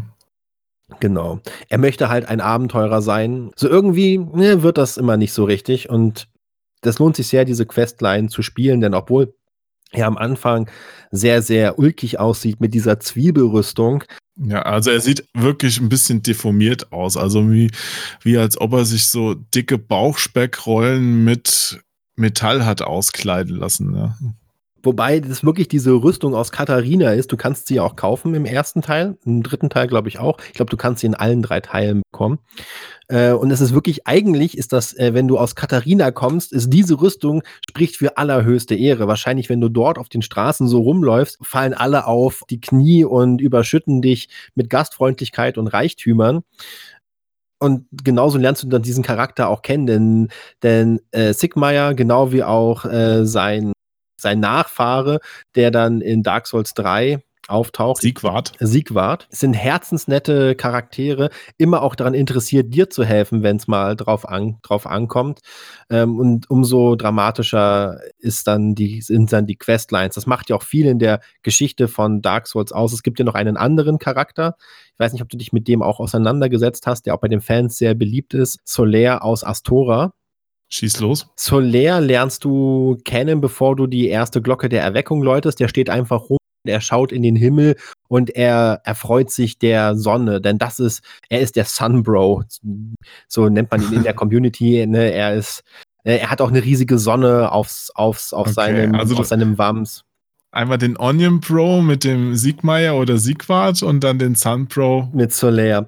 Und er Ja. sagt dir auch. Aber das sind auch alles schon, ja, Untote, ne? Also wie du. Ja, genau. Sie teilen alle unser Schicksal. Äh, Sieg Siegmeier ist äh, auch vom Fluch der Untoten betroffen, genauso wie Solaire. Also sie haben alle eigene Motivation. Siegmeier zum Beispiel möchte ein Held sein. Der möchte ein Abenteurer sein. Der möchte in die Welt hinausgehen und sich selbst beweisen und äh, eine tolle Abenteuer erleben, was dann seine Hintergrundgeschichte nur noch umso trauriger macht, wenn man sie dann einmal durchlebt hat. Und bei Solaire ist es so, er sucht die Sonne. Und das ist extrem metaph metaphorisch, wenn man vergleicht, dass Gwyn zum Beispiel ähm, so eine Art Sonnenkönig ist. Das, weil ja Solaire auch ähnliche Magie benutzt, wie sie, wie sie Gwyn benutzt, was zu sehr vielen, sehr interessanten Theorien in der Community geführt hat. Und auch Soler ist von Anfang an interessiert daran, dir zu helfen. Eine Jolly Corporation und bietet sich auch wirklich förmlich an. Er schaltet ja dann auch diese Multiplayer-Mechanik frei. Also er gibt dir dann, äh, er gibt dir dann den Speckstein, mit dem du dann den Multiplayer öffnen kannst. Zum einen kannst du andere Mitspieler, also du kannst äh, echte Spieler beschwören in deine Spielwelt oder ihre Spielwelt betreten und ihnen helfen. Genauso gibt es aber auch im Spiel platziert die Möglichkeit, NPCs wie zum Beispiel äh, Solaire oder auch viele andere zu beschwören, die dir bei äh, Bossgegnern nochmal helfen. Und so lebst du dann, durchlebst du dann auch eine Geschichte mit, mit Solaire, die ebenso sehr, sehr traurig enden kann, wenn man sie nicht anders, nicht anders spielt. Wie ist denn deine Theorie zu ihm? Du sagst, es gibt sehr viele spannende. Du hast ja bestimmt auch Gedanken gemacht und hältst eine für am wahrscheinlichsten. Nehme ich an. Ja, die ist leider so ein bisschen durch Dark Souls 3 zerstört worden, wobei sie immer noch passieren. Na, eigentlich nicht. Sie ist durch Dark Souls 3 leider komplett zerstört worden. Ähm, deswegen kann man sie auch, glaube ich, erzählen, weil sie nochmal zeigt, inwiefern sich die Spieler Gedanken machen. Und zwar, wenn man in Anor Londo irgendwann so Mitte des Spiels kommt man in Anor Londo an, also diese Stadt, in der Gwyn geherrscht hat über das Reich Lordran. Und dort stellt man fest, dass er auch Kinder hat, mehrere Kinder, darunter Guinevere, Gwendolyn und eben auch einen ältesten Sohn, der aber komplett ausradiert wurde aus der, der Geschichte. Lass mich raten, der Name fängt auch mit G an. Äh, nee, der Name ist unbekannt. Es gibt dazu eine Theorie, das, also mittlerweile durch Dark Souls 3 gibt es da eine sehr, sehr starke Theorie und nein, er fängt nicht mit G an, also innerhalb ach, dieser Theorie. Ach komm, Siegmeier, Sieglinde, äh, weißt du, alles mit S, Siegwart, hier alles mit G und dann ist einer, um den es dann geht und da fängt es dann nicht mit G an. Was ist denn das? Das ist doch inkonsequent. Äh, ne, er hat ja, Gwyn kriegt ja auch im, im dritten Dark, im dritten Dark Souls nochmal eine eine zweite Tochter, die auch einen anderen Namen hat. Von daher. Also sowas. Sowas, aber auch zumindest ähm, findest du halt heraus, dass er einen ältesten Sohn hat, ja. der Gott des Krieges. Und Kratos. Kratos, der ist ja auch fast G, G und, hat, K. Hat auch eine traurige Geschichte. Je nach Landstrich. Also spricht man es auch gleich aus. Der Grados. Ja, In äh, Franken äh, ist es der Grados. Findest du dann halt dann heraus, dass er, dass der komplett aus, ausradiert wurde. Er muss irgendwas Schlimmes getan haben. Das erfährt man dann auch mhm. später im dritten Teil, was das war. Was Gwyn so verärgert hat, dass er auch hat seine Statuen zerschlagen lassen. Und was war anders? Was er getan hat? Oder ist das jetzt wieder zu hart gespoilert? Nö, ist nicht zu hart gespoilert. Ähm, er hat sich mit den, mit den Drachen verbündet. Später. Ach, dieser Spitzbube, das hat, gibt's ja gar nicht. Er hat irgendwann durchdrungen, dass sein Vater eigentlich gar nicht die Person ist, für ja. die wir ihn auch halten. Das ist dann wirklich dann das, Ach, das alternative ja. Ende von Dark Souls. Weil er auch immer so ein hartes Schuppenproblem hatte, hat er sich dann mit den Drachen verbündet. Ja. Eine gute Theorie. Sollte ich mal ins Internet stellen. Aber momentan sind ja Verschwörungstheoretiker hoch im Kurs. Man ja. fragt sich natürlich die ganze Zeit, wer ist jetzt eigentlich dieser geheime Erstgeborene, der dann so hart verbannt wurde aus. Rondo Annalen der Geschichte. Und dann dadurch, dass, ähm, dass Solaire immer so nach seiner Sonne sucht, er sucht nach der, nach der Sonne, nach dieser Erfüllung. Er benutzt ja auch ähnliche Kampftechniken, wie sie Gwyn benutzt. Ähm, man kann ihn auch sogar zum Schluss beschwören, wenn man das, wenn man seine, wenn man die Questline so spielt. Das ist extrem schwierig und ohne einen Guide fast unschaffbar, darauf zu kommen, wie das funktioniert. Außer man setzt sich extrem intensiv mit dem, mit dem Spiel aus, auseinander. Und da hake ich gleich nochmal ein. Erzähl fertig, aber da frage ich. Gehen viele Spieler davon aus, dass er der verstoßene Sohn ist. Ach. Und dass deswegen dieses Ich suche nach meiner Sonne niemals die Sonne an sich gemeint ist, sondern er, er sucht nach Erlösung von seinem Vater, nach Vaterliebe.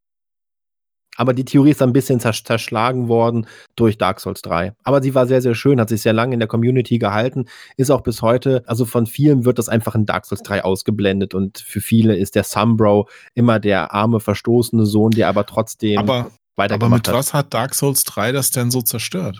Es gibt in Dark Souls 3 einen Boss, der sich als der ausgestoßene Sohn entpuppt. Und dieser Boss äh, gibt deutliche Hinweise auf seine Identität, das passt dann einfach nicht mehr zu Solaire. Mhm. Und vor allen Dingen auch ist er, ist er wirklich ein, der Herrscher eines eigenen kleinen Reiches und Solaire ist ein, ist, ist ein Wanderer. Jetzt könnte man natürlich noch mal so ein bisschen die Geschichte erzählen, so rum, dass Solaire erst später zu dieser Person geworden ist. Aber diese, dieser Boss sieht auch Gwyn sehr ähnlich und man merkt dann auch sehr, sehr, sehr, sehr schnell, dass er äh, derjenige welche ist, der ähm, gemeint ist als, als verstoßener Sohn hm. des Königshauses. Und okay. dann kann man über, über seine also Rüstung. dann doch nur der Onkel. Ja. Und dann kann man über, über seine Rüstung mit einem Querverweis auf, auf Dark Souls 2 seinen Namen herausfinden. Also geht doch alles. Ja, aber das ist so auch ein guter Ansatzpunkt, wo ich äh, nochmal einhaken möchte, was ich eben meinte.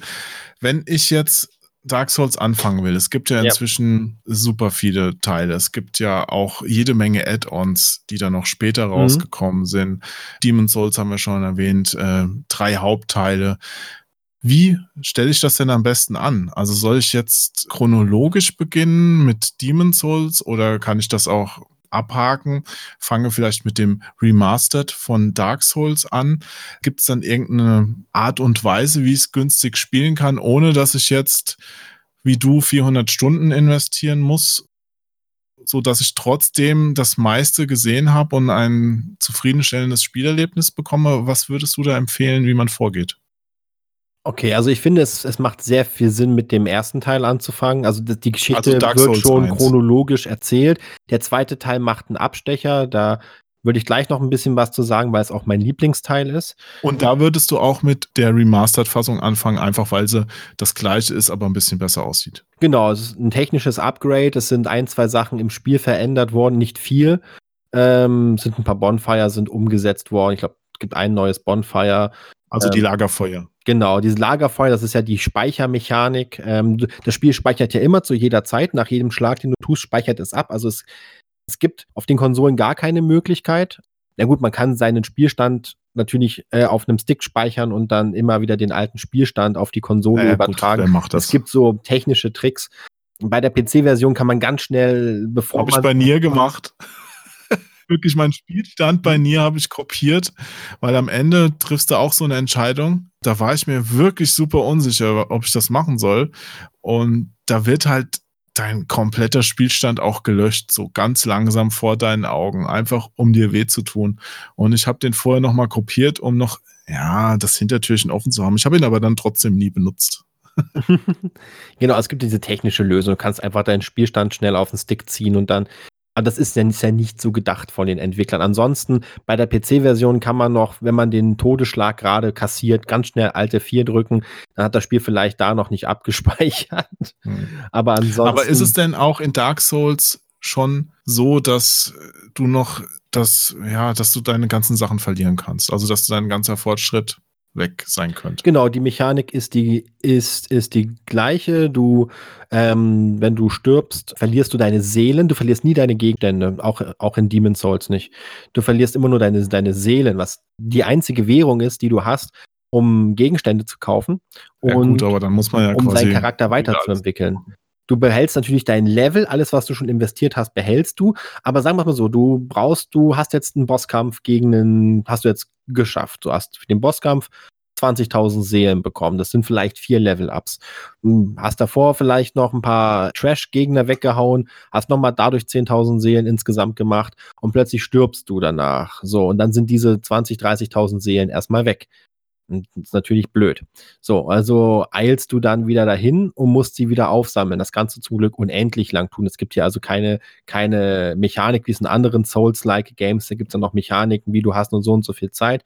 Aber du musst halt dieses, diese Strecke nochmal spielen, weil nur diese Leuchtfeuer, diese Bonfire, diese Lagerfeuer zählen ja so als diese Speicherpunkte und du kannst dich nur zwischen diesen Speicherpunkten bewegen. Wenn du also stirbst, wachst du am letzten Lagerfeuer wieder auf. Und je, und je nachdem, was du bis dahin gespielt hast, wenn du dich auf dem Weg bis dahin durch eine komplette Festung durchgekämpft hast und ganz oben mm. mit deine Seelen, musst du da wieder, musst du da wieder durch. Stirbst du auf dem Weg dahin, sind sie weg. Ja, ich war bei so einem Presse-Event äh, zu Dark Souls 2, wo das schon vorab gespielt werden konnte und habe das leidvoll an der eigenen Haut erfahren, ja. Ja, das war schon anstrengend, ja.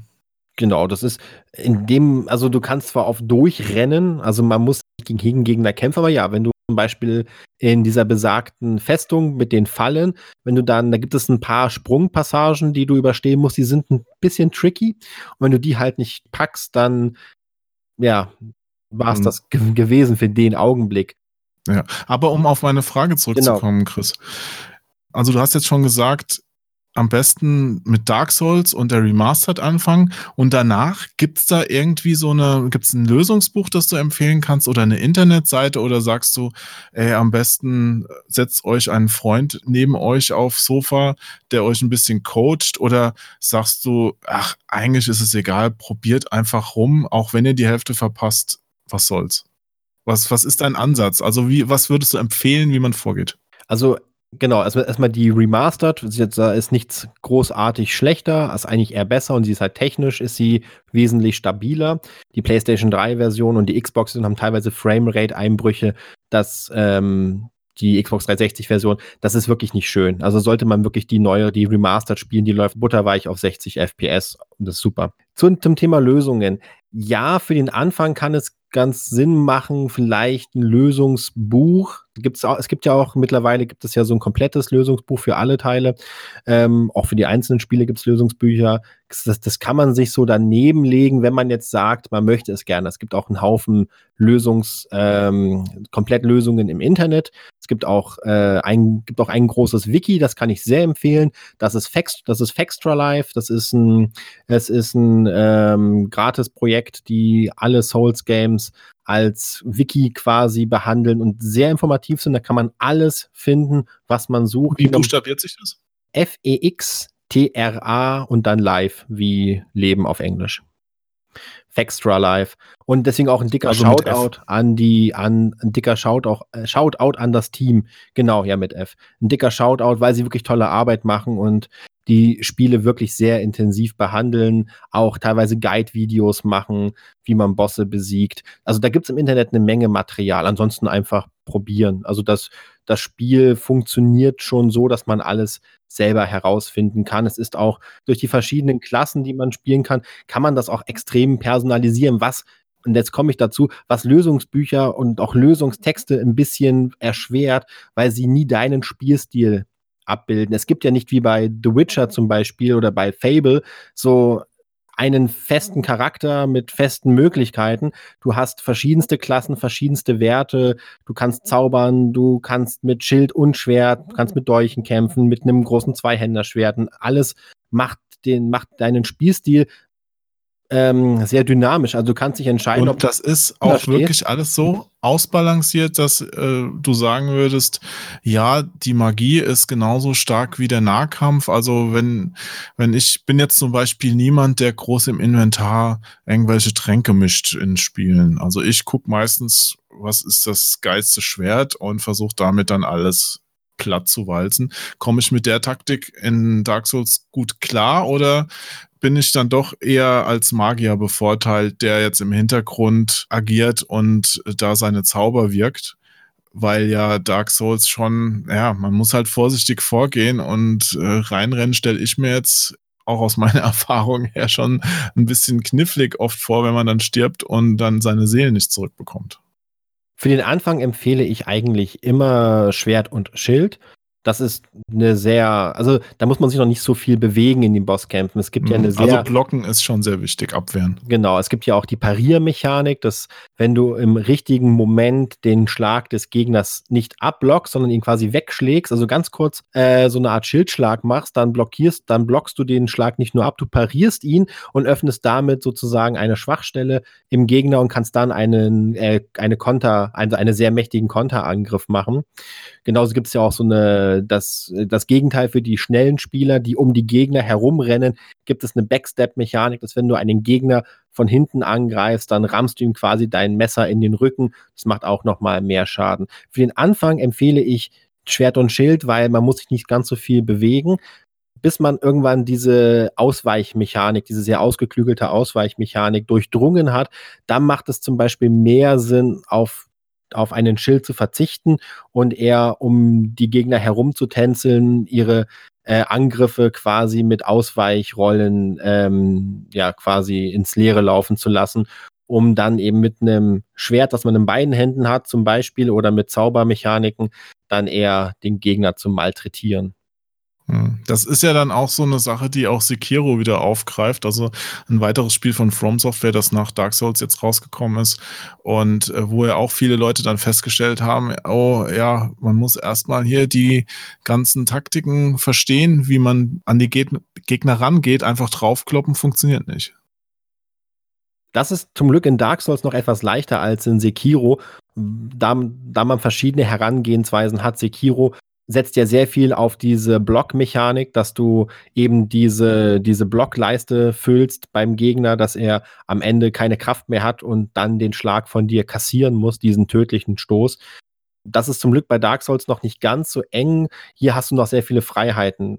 Ob du jetzt komplett mit vorgestellten Schild jeden Schlag des Gegners abfängst. Das macht dich natürlich sehr unbeweglich, gibt dir aber die Möglichkeit, äh, im richtigen Moment selbst zuzusch zuzuschlagen. Du hast ja auch diese Ausdauerleiste, die ist ja genauso kritisch wie deine Lebensleiste, ähm, weil du hast nicht sehr viel Ausdauer und du brauchst Ausdauer eigentlich für alles, für Schläge, für Ausweichrollen und für viele andere Sachen noch. Du hast nur eine begrenzte Anzahl, also ist Ressourcenmanagement extrem wichtig da ist es am Anfang eher ratsam, sich mit dem Schild vorzutasten, bis man dann irgendwann sich denkt, okay, jetzt weiß ich auch, in welcher Sekunde ich ausweichen muss. Ich weiß, wie viele Schläge ich machen kann, bis ich wieder Ausdauer mhm. regenerieren muss. Und dann merkt man plötzlich, okay, ich lege jetzt den Schild weg und nehme das Katana und teile viel mehr Schaden aus, weil ich sowieso selber wenig Treffer kassiere. Du kannst jeden Bosskampf und eigentlich jeden Kampf in Dark Souls überleben, ohne einen Millimeter Schaden zu erhalten. Hm.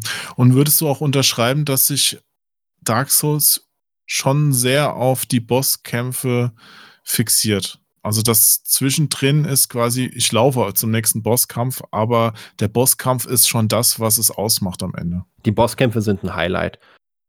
Gerade im ersten, im ersten Teil sind teilweise um ein Vielfaches größer, äh, sehr mächtig. Also vor allem, wenn man noch nicht so viel Erfahrung mit Souls Games hat, schon an Bossen, die man später als sehr leicht empfindet, gerade am Anfang, scheitert man da. Ich weiß, der Boss, bevor ich die erste Glocke läuten konnte, kämpft man gegen einen Gargoyle, äh, der noch eine sehr, sehr fiese Kampfmechanik hat, wenn er auf 50% Leben heruntergefallen ist. Ähm, der hat mich bestimmt zwei, drei Stunden Zeit gekostet, die ich diesen Kampf gelernt habe. Du musst diese, diese Bosse lernen, ihre, ihre Movesets, ihre Schwachstellen, die Umgebung aus, auskundschaften, wo du dich vielleicht verstecken kannst, wie du mit dem Boss umgehst. Also es ist sehr um, umfangreich, diese Kämpfe zu lernen. Und machen wir jetzt mal die Story ein bisschen auf. Also es gibt ja drei Hauptteile. Dark Souls 1, 2 und 3 und jede Menge Bosskämpfe da drin. Welche sind dir denn persönlich so besonders in Erinnerung geblieben? Gibt es da irgendwelche Kreaturen und Gegner, wo du sagst, alleine optisch war das ein absolutes Highlight oder bei anderen, wo du sagst, wow, also diese Mechanik auszutüfteln und als ich ihn besiegt habe, habe ich mich gefühlt wie ein Gott. Das ist unübertroffen. Welche würdest du da hervorheben? Im ersten Dark Souls äh, definitiv den Kampf gegen, gegen, gegen Gwyn. Ähm, das ist der Endkampf der, der Hauptstory, ähm, weil auch die Musik einfach so wunderschön ist. Du stehst dann dieser Person gegenüber. Zwar nicht der mächtigste Boss, aber ein sehr, sehr cooler Fight. Dann Manus, der Endboss vom DLC. Artorias, auch ein Boss im DLC. Kalamet ist ein riesiger Drache. Kalamet ist der Kampf, auf, dem ich, auf den ich am stolztesten bin, weil das ist der schwerste Boss in Dark Souls 1 der ist ein optionaler Boss im DLC, ist ein riesiger, ähm, ein riesiger Drache, der extrem tödlich ist, der dich sehr, sehr schnell fertig macht, teilweise dich innerhalb von zwei Sekunden, wenn du die Arena betrittst, dich fertig macht. Ich habe sehr viele Nett. Tage an diesem Kampf, bestimmt bestimmt 20 Stunden Spielzeit in diesen Kampf investiert. Zwar ist noch mein erster Durchlauf, ja noch sehr unerfahren. Und ich habe ihn am Ende wirklich alleine bezwungen, denn du hast ja auch die Möglichkeit, Freunde mit dazu zu holen. Ja, eben schon erwähnt, ja. Ich habe ihn alleine bezwungen. Das war ein großartiger Moment gewesen. Mhm. Äh, in Dark Souls 3 immer, immer noch der, der, ähm, der, wie heißt denn, ich, will gerade der einsame König sagen, so heißt der aber gar nicht. Der namenlose Der namenlose König, ne, das ist für mich ein Highlight-Bosskampf gewesen. Ja, es gibt einige. Also die, die Bosskämpfe sind in allen Teilen ein Highlight. Also im zweiten Teil gibt es einige, die sind eher Filler, weil es auch wesentlich mehr Bosskämpfe im zweiten Teil gibt als in den anderen Spielen. Aber die Kämpfe sind schon alle auf ihre eigene Art. Das sind nicht nur bessere Trash-Gegner. Hm. Aber du hast jetzt sehr oft den, die Erweiterung vom ersten erwähnt. Für den zweiten gab es ja auch einige Erweiterungen. Also ich habe zum Beispiel mal den Hidetaka äh, Miyazaki äh, auch kennengelernt. Da war ich in Japan äh, bei einem Besuch bei Bandai Namco. Und da hat er das Scholar of the First Sin vorgestellt. Ich muss sagen, es war ein sehr, sehr äh, cooler Typ irgendwo. Also in dem Laden hatte jeder so super Respekt vor ihm. Also der hat sich da schon einen Ruf erarbeitet. Ja. Aber das hast du jetzt gar nicht erwähnt. Bei dem zweiten war das für dich nichts. Da ist ja auch so ein dicker Endboss drin mit Aldia. Das ist ja nicht, nicht der, ist ja nicht, nicht der DLC. Dark Souls 2 hat drei DLCs, Crown of the Sunken King, Old Iron King und Ivory King. Die okay. Scholar of the First Sin Edition ist eigentlich ähm, eine Remastered, weil Dark Souls 2 war im Grundspiel etwas schnell beendet, also von der Entwicklung her. Also man ja, da habe ich mich dann falsch ausgedrückt. Also es war jetzt keine Erweiterung in dem Sinn, aber es kam ja ein äh, neuer Boss auch dazu. Genau, also ganz kurz mal diese Scholar of the First Sin. Ähm, Dark Souls 2 gibt es einmal als das offizielle Spiel. Das war aber von der Entwicklung her am Ende nicht das, äh, was From Software eigentlich wollte. Da hatten sie auch Zeitschwierigkeiten wegen der Bloodborne-Entwicklung. Es konnte auch nicht komplett von Hidetaka mitentwickelt werden. Ähm, es hat einige interne Gründe gehabt. Und das haben auch viele Fans bemängelt, dass das Spiel zu einfach wäre und äh, dass da einfach Ele Elemente nicht cool waren. Es erschienen damals dann drei DLCs für Dark Souls 2, die ich alle nicht so toll fand, äh, die auch sehr extrem schwer sind. Da hat mich auch wirklich dann die, der Schwierigkeitsgrad sehr abgeschreckt, weil es wirklich selbst für mich sehr schwer war und die DLCs nicht so belohnend waren, dass ich gesagt habe, wow, ich muss mich da jetzt durchprügeln, weil es ist so eine belohnende Spielerfahrung wie andere Dark Souls DLCs der anderen Spiele. Und dann hat irgendwann From Software gesagt, wir bringen jetzt die Scholar of the First Sin Edition, wir ändern das Ende von Dark Souls 2 nochmal ab, machen dann ein besseres Ende draus und da sind auch dann die DLCs mit dabei. Hm. Und das ist jetzt auch das offizielle Ende. Das ist das offizielle Kanon-Ende, genau, das Aldia-Ende. Aber auch der Kampf ist, ähm, ja, der Weg dahin ist, ist sehr, sehr cool. Der Kampf selbst ist jetzt nicht so spannend. Hm. Ich finde es witzig, dass du auch jetzt Bloodborne schon erwähnt hast. Also ist ja auch ein weiteres Spiel von From Software, das auch wieder eine ähnliche Mechanik verwendet. Da bist du ja ein Jäger in einer viktorianischen Stadt und wirst die ganze Zeit von irgendwelchen Bestien angegriffen. Also es ist ein bisschen mehr Horror und Lovecraft inspiriert. Und da habe ich ein nettes Zitat auch gefunden von Miyazaki-san. Der sagte nämlich, und da würde ich gerne wissen, ob du dem vielleicht auch zustimmen könntest. Wenn ich sagen müsste, welches Spiel ich in meinem Herzen trage, ist das Bloodborne. Es ist das, das den größten Eindruck bei mir hinterlassen hat. Trotzdem hätte ich die Kelchverliese und Blutedelsteine noch weiter ausbauen und detaillierter gestalten sollen. also der sagt quasi, Bloodborne ist für mich eigentlich das spannendere Spiel als Dark Souls. Ist das schon Ketzerei, wenn der Hersteller das so behauptet? Er sagt da nur wahre Worte. Also wenn ich zwischen allen Souls-Games, also das ist ja dieses Genre, die Spiele, die sich an diesem Demon Souls-Prinzip orientieren, äh, wenn ich da wählen dürfte, würde ich auch Bloodborne nehmen. Es ist das Beste, das ist das rundeste Spiel, ähm, sowohl von der Story als auch von den Spielmechaniken. Und ja, allein dazu könnte man noch mal sehr, sehr viel erzählen. Die, die Lovecraft-Inspiration ist ja extrem präsent, der kosmische Horror. Also ja, da unterschreibe ich auch seine Aussage zu den Kelch verließen. Das ist, um das ganz kurz zum, zum Reißen, Bloodborne, wie eben Jo schon gesagt hat, ist vom Spielprinzip her sehr ähnlich wie Dark Souls, nur spielt eben im Viktorianisch, in einer Welt, die aufgebaut ist wie das viktorianische England. Und er hat sich dann dort eine Art Endless Dungeon Mechanik einfallen lassen, die man als Spieler nutzen kann, um den Charakter noch weiter auszubauen. Das sind die Kelch-Verliese, die haben auch einen Story-Hintergrund zum Glück, sind aber an für sich total unspannend. Sie erzählen zwar, wenn man sie das erste Mal macht, so eine gewisse Backstory nochmal zu, äh, zu Bloodborne, allerdings ähm, ist, der lang, ist dieser erzielte Langzeiteffekt, dass man sie wirklich endlos machen kann, hat sich nicht eingestellt, weil sie dafür einfach auch nicht spannend genug hm. waren. Ja. Gut, eine Frage hätte ich noch zu Dark Souls. Vielleicht könntest du die Covenants nochmal erklären. Die Bünde, die Eidbünde, genau. Ähm, es gibt verschiedene Fraktionen in jedem Dark Souls. Die sind nicht so im Vordergrund. Es sind eher, sie dienen eher dazu zu verstehen, wie manche NPCs in der Spielwelt ticken. Mal so ein konkretes Beispiel zu geben, äh, gibt, es, ähm, gibt es die Schlange Kaf, die so ein bisschen düsterer aufgebaut ist, auch von ihrer Story, gehört auch übrigens mit zum alternativen Ende von Dark Souls.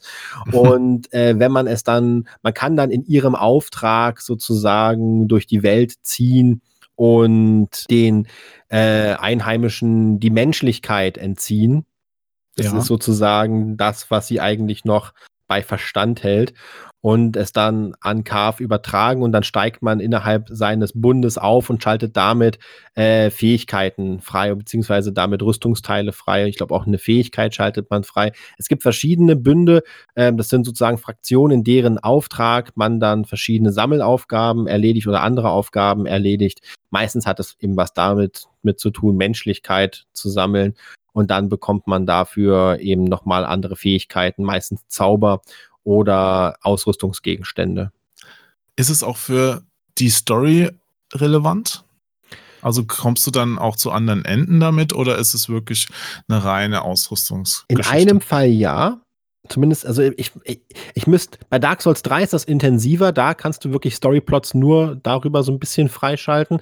Das müsste ich mir, müsste ich mich aber auch nochmal ehrlicherweise belesen. In Dark Souls 1 gibt es aber eine ganz markante Stelle, weil wenn du dich in einem in, bei einem Eid äh, hochspielst, öffnet sich ein versteckter Weg im Spiel, durch den du Solaire retten kannst. Ähm, und das ist nochmal richtig, richtig cool, das zu erleben. Und das zu finden, ist extrem schwierig, wenn man sich nicht im Vorfeld belesen hat, weil da reicht es wirklich, ein Gebiet zu betreten, unvorbereitet und die komplette Character Quest Line ist auf mhm. ewig so, wie sie ist. Fiese Nummer, fiese Nummer. ja, mega. Ja.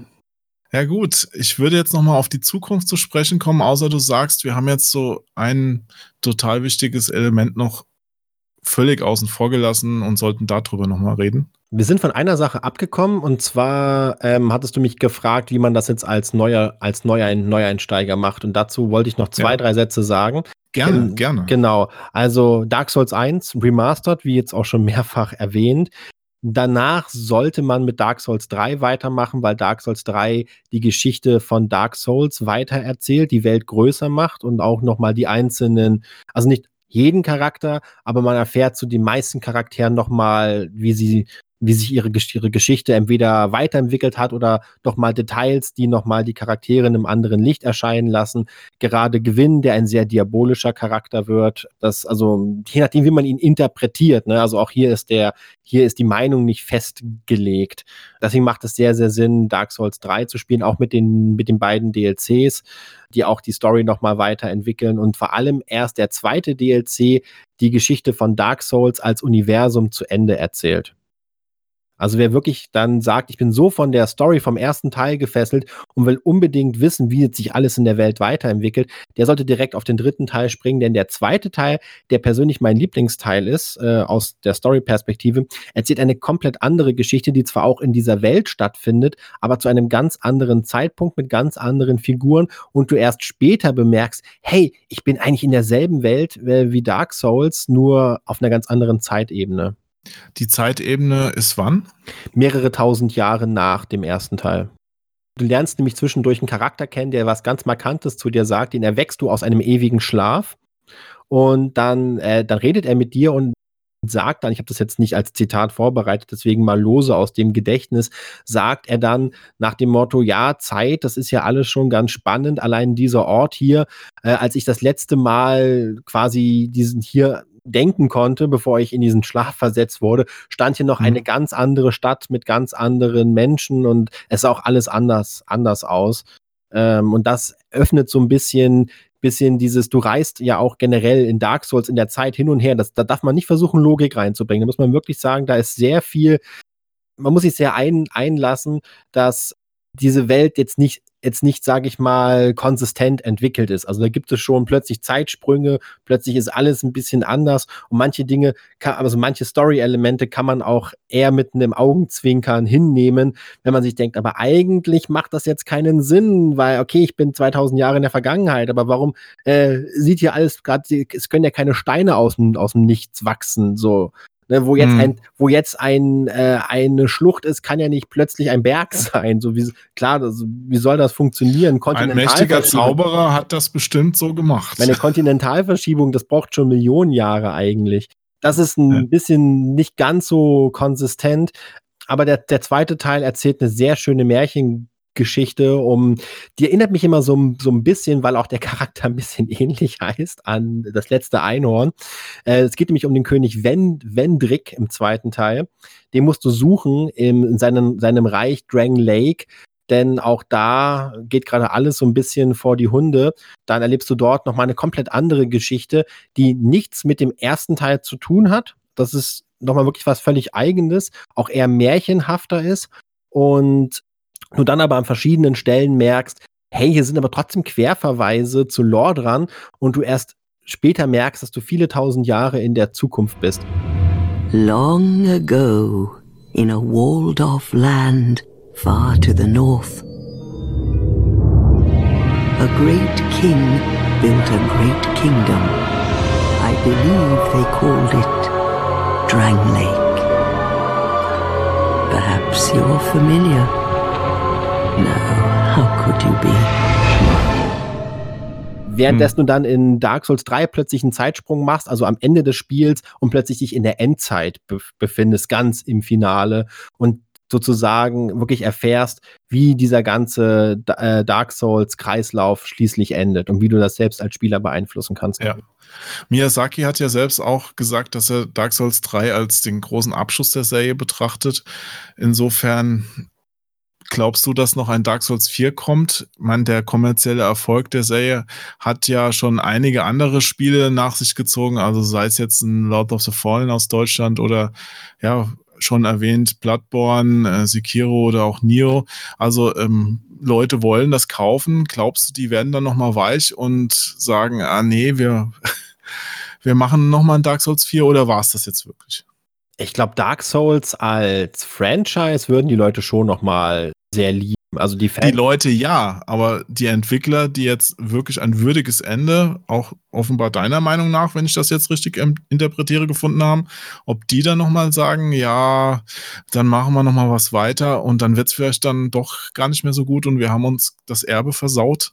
Darauf wollte ich gerade ja zu sprechen kommen. Dark Souls als Franchise ja, das sehe ich schon, dass man das weiterentwickeln kann, weil es gibt ja, wie gesagt, wir machen teilweise tausende Jahre Zeitsprünge. Das heißt, du hast sehr viel, was du neu erzählen kannst oder was du, was du erzählen kannst, was nichts an der Hauptstory rüttelt. Das ist der Fehler, den sie mit Dark Souls 3 in meinen Augen gemacht haben. Sie haben an einigen Stellen an der Handlung von Dark Souls 1 gerüttelt, was manche geliebte Fantheorie so ein bisschen zunichte gemacht hat. Deswegen, die, mhm. Dark Souls 3 ist immer noch ein großartiges Spiel und die Story ist wirklich großartig.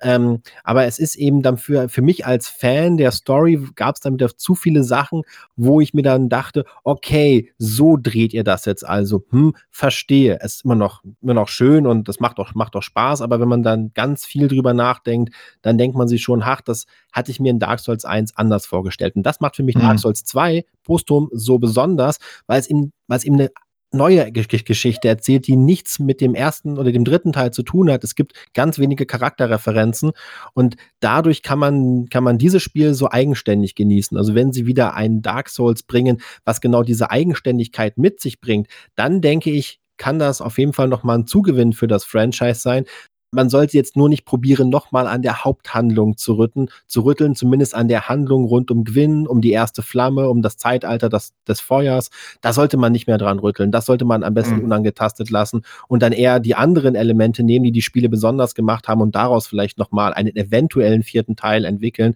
Wobei. Vielleicht wird das ja dieser Elden Ring schon. Genau, dass ja wobei Sek Sekiro, Dark Souls in offener Welt wird. Wobei Sekiro und Bloodborne haben ja schon gezeigt, dass die Fans auch die anderen Spiele mögen. Und El äh, Elden, Elder Ring oder Elden Ring? Ich glaube, Elden Ring heißt es, ne? Elden Ring, ja. Das ist ja deswegen nochmal so interessant, weil er da ja einen Co-Autor mit reingeholt hat, den George R. R. Martin. Bin ich auch sehr, sehr gespannt, was das wird. Ja gut, beim zweiten hat er ja auch schon, glaube ich, mit Co-Autoren gearbeitet, ne? Die jetzt aber weniger namenhaft waren wie George R. R. Martin und gerade natürlich diese ganze Geschichte rund um Game of Thrones und um dieses Ende der, der Serie. Da bin ich sehr, sehr gespannt, was, äh, wie er Dark Souls bereichert, äh, wie er From Software bereichert. Wahrscheinlich wird es nicht fertig, deswegen. ähm, er, er schreibt ja zum Glück nicht die ganze Han- Handlung. Ähm, er bringt sich da nur ein. Ja, Dark Souls, ich glaube, ich glaube, manchmal sind Dinge schön, wenn sie abgeschlossen sind. Dark Souls ist abgeschlossen. Es gibt viele neue Spiele und ich finde es auch gut, dass äh, Hidetaka, der wirklich mittlerweile der, ich glaube, der President of From Software ist und auch eine richtig wichtige Nummer dort. Also er ist der Hauptentscheider Definitiv. bei From Software, habe ich mir sagen lassen. Es gibt bei From Software keine Entscheidung mehr, die über den Kopf von Hidetaka Miyazaki hinaus getroffen wird. Und von daher glaube ich, dass sie da weiterhin tolle Spiele entwickeln werden und sich auch weiterentwickeln, dass sie versuchen jetzt die Spielmechanik zum x-ten Mal zu kopieren. Das haben sie mit Sekiro gezeigt, dass sie in der Lage waren, mal, mal was anderes zu machen, aber trotzdem den Charme der vorherigen Spiele zu behalten. Hm. Dann möchte ich abschließen mit einem Zitat von Siegwart. Und zwar habe ich mir das hier aufgeschrieben, das sagt er am Ende. Nun, ich mache jetzt ein Nickerchen. Das Einzige, was zu tun bleibt, nach einem Toast. Also nicht nach einem Toastbrot, sondern nach einem Toast. Du bist ein wahrer Zitat. Freund. Viel Glück mit deinen Aufgaben. Ah, sehr schön. Ist ein sehr, sehr tolles Zi- Zitat. Ich möchte auch noch eins bringen. Ja, gerne. Adventuring is my life. I am prepared for, for the worst. Ja, das passt auch immer gut. Ja. Immer auf das Schlimmste vorbereitet sein. Gut, dann noch zwei Sachen. Ähm, die erste ist, wir müssen uns verabschieden. Leider, wir sind durch von den Zuhörern. Und das machen wir traditionell mit einem zynischen Tschüss. Das heißt, du sagst Tschüss möglichst lange wie Zini damals im Fernsehen. Okay. Ja? Wer länger durchhält. Nein, wir müssen es nicht komplett durchziehen, aber mal gucken, wie Okay. lange du kannst. Auf drei, ja? Mhm. Eins, zwei, drei.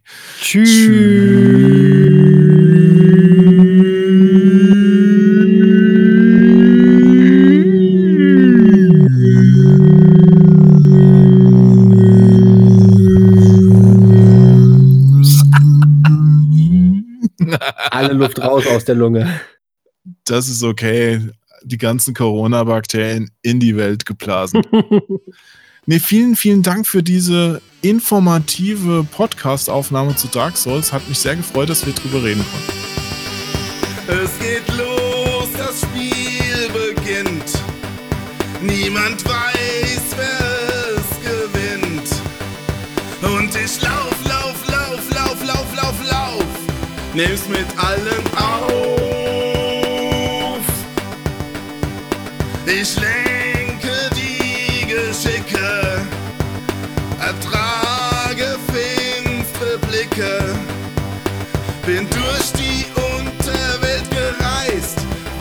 Weiß wie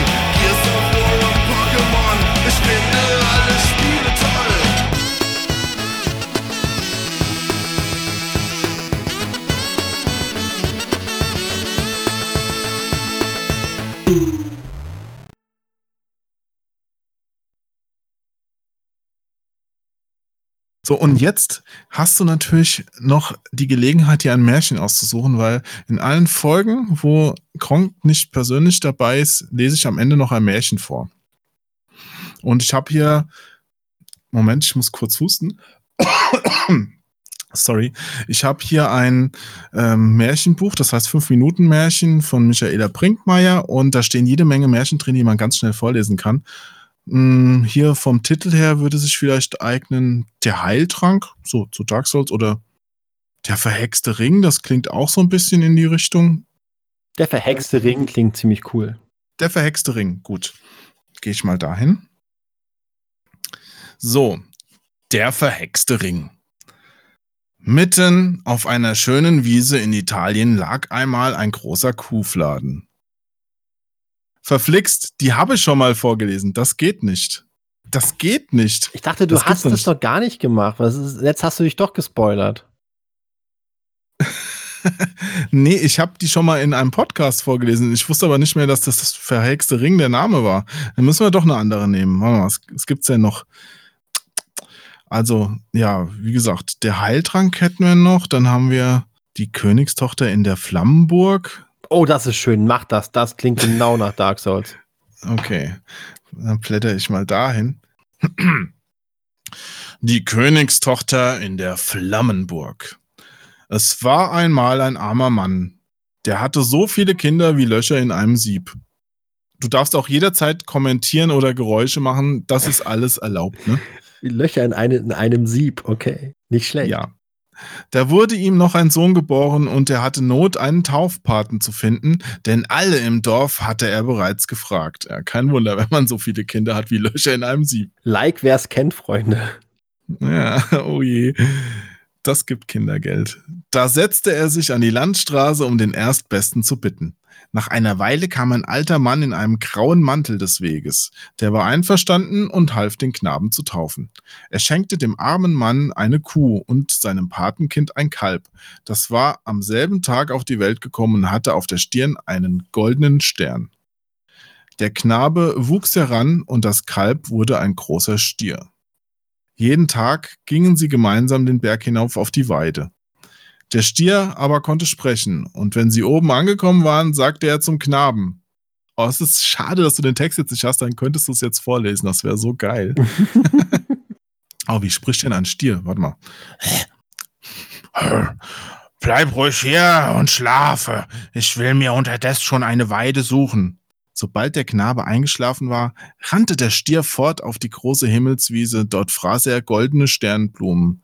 Wenn die Sonne unterging, eilte er zurück und weckte den Knaben, dann gingen sie nach Hause. So geschah es jeden Tag, bis der Knabe 20 Jahre alt war. Da sprach der Stier, Setz dich zwischen meine Hörner, und ich trage dich zum König. Dann verlange von ihm ein sieben Ellen langes eisernes Schwert und sage, du wollest seine Tochter erlösen. Das klingt wirklich nach Dark Souls, oder? Bist noch, bist schon eingeschlafen? Ist das eine gute Nachtgeschichte? Ich bin völlig, ich bin völlig gebannt und warte, wann jetzt die Prinzessin in der Flammenburg aufkommt. Ja, ja. Als sie bei der Königsburg ankamen, trat der Jüngling vor den König und sagte, warum er gekommen sei. Der König reichte ihm das verlangte Schwert, nur der lässt sich ja leichter pressen, aber er hatte keine große Hoffnung, seine Tochter je wiederzufinden. Denn ein zwölfköpfiger Drache hatte sie an einen fernen Ort entführt, an den niemand gelangen konnte. Das passt sogar zu, zu Dark Souls. Ja. Da gibt es was ähnliches Davor- im Spiel. Naja, das, das ist ja schön, dass wir das rausgesucht haben. Davor war ein hohes Felsengebirge und ein weites, stürmisches Meer, und wem es gelang, beides zu überqueren, der stand vor der mächtigen Flammenburg. Dort hauste der Drache und hielt die Prinzessin gefangen. Schon viele kühne Jünglinge hatten es vergeblich gewagt, sie aus den Klauen des Drachen zu befreien. Doch die mächtigen Flammen hatte niemand durchdringen können, und wäre es auch einem gelungen, so hätte ihn der Drache umgebracht. Der Jüngling nahm das Schwert, setzte sich dem Stier zwischen die Hörner, und im Nu waren sie vor dem großen Gebirgswall. Ach, nun müssen wir umkehren, sagte er, da kann niemand hinüber. Der Stier aber sprach, warte einen Augenblick, und setzte ihn zu Boden. Also der Dann Stier ist der er- wahre Held oder was? Der Stier ist ein absoluter Held in der Geschichte. Dann nahm er Anlauf und mit seinen gewaltigen Hörnern schob er das ganze Gebirge auf die Seite. Jetzt weißt du auch, wie die Schlucht da entstehen konnte. Plötzlich macht alles Sinn. Ja, ja. Die haben einfach dieses Märchen gelesen. Es stammt aus Rumänien. Vielleicht. Miyazaki-san, ne? Na gut. Da konnten sie weiterziehen. Der Jüngling setzte sich wieder zwischen die Hörner und im Nu waren sie ans Meer gelangt. Ach, nun müssen wir umkehren, sagte er, da kann niemand hinüber. Der Stier aber sprach, halte dich an meinen Hörnern fest und warte einen Augenblick. Dann neigte er den Kopf und soff und soff, bis er das ganze Meer ausgesoffen hatte. Da konnten sie trockenen Fußes weiterziehen und bald sahen sie die Flammenburg vor sich. Das ist irgendwie schon fast Tierquälerei, finde ich. Naja, der hatte halt Durst. Okay. Das kennst du doch, Christian. Ja, ja, also ich trinke Als auch die mal Kneipen noch offen hatten, da bist du quasi manchmal wie so ein Stier am Tresen gewesen und hast gesoffen und gesoffen, bis der Wirt gesagt hat, also mein Lieber, für heute ist das mehr für dich zu. Leer, das Fass. Na gut. Ähm, aber schon von weitem kam ihnen eine solche Glut entgegen, dass es der Jüngling nicht mehr aushielt. Halt! rief er, sonst müssen wir verbrennen. Der Stier aber lief dicht an die Flammenburg heran und sperrte das Maul auf, und da ergoss sich das ganze Wasser, das er gesoffen hatte, in die Flammen und sie verlöschten. Aus dem Qualm aber stürzte voll Wut der Drache hervor. Da sprach der Stier zum Jüngling. Nun ist es an dir. Sieh zu, dass du ihm alle zwölf Köpfe auf einmal abschlägst. Der Jüngling nahm all seine Kraft zusammen, fasste mit beiden Händen das Schwert und versetzte dem Drachen einen so mächtigen Schlag, dass alle Häupter herunterflogen. Doch nun peitschte das Untier mit dem Schwanz, schlug und ringelte sich auf der Erde, dass sie erzitterte. Dann nahm der Stier den Drachenrumpf auf seine Hörner und schleuderte ihn weit fort in die Wolken, wo er für immer verschwand. Dann sprach er zum Jüngling. Mein Dienst ist nun zu Ende. Geh ins Schloss. Dort findest du die Königstochter und führe sie heim zu ihrem Vater.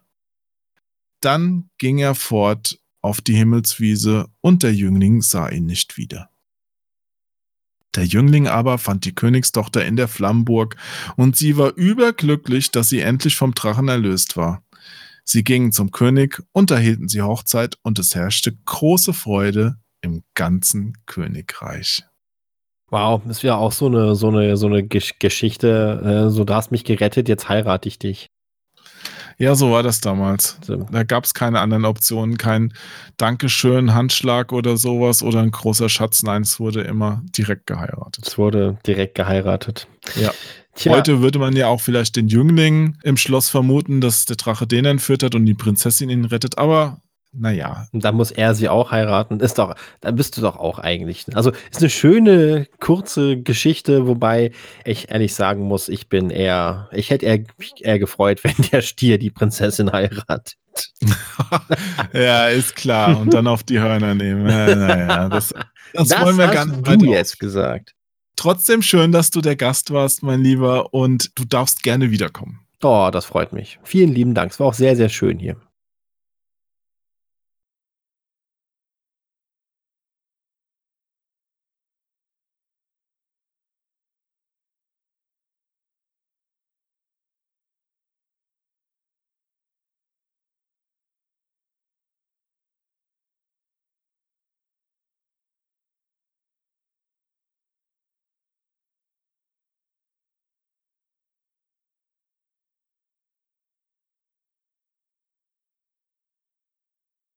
Let true dark be cast upon the world. Our Lord hath returned.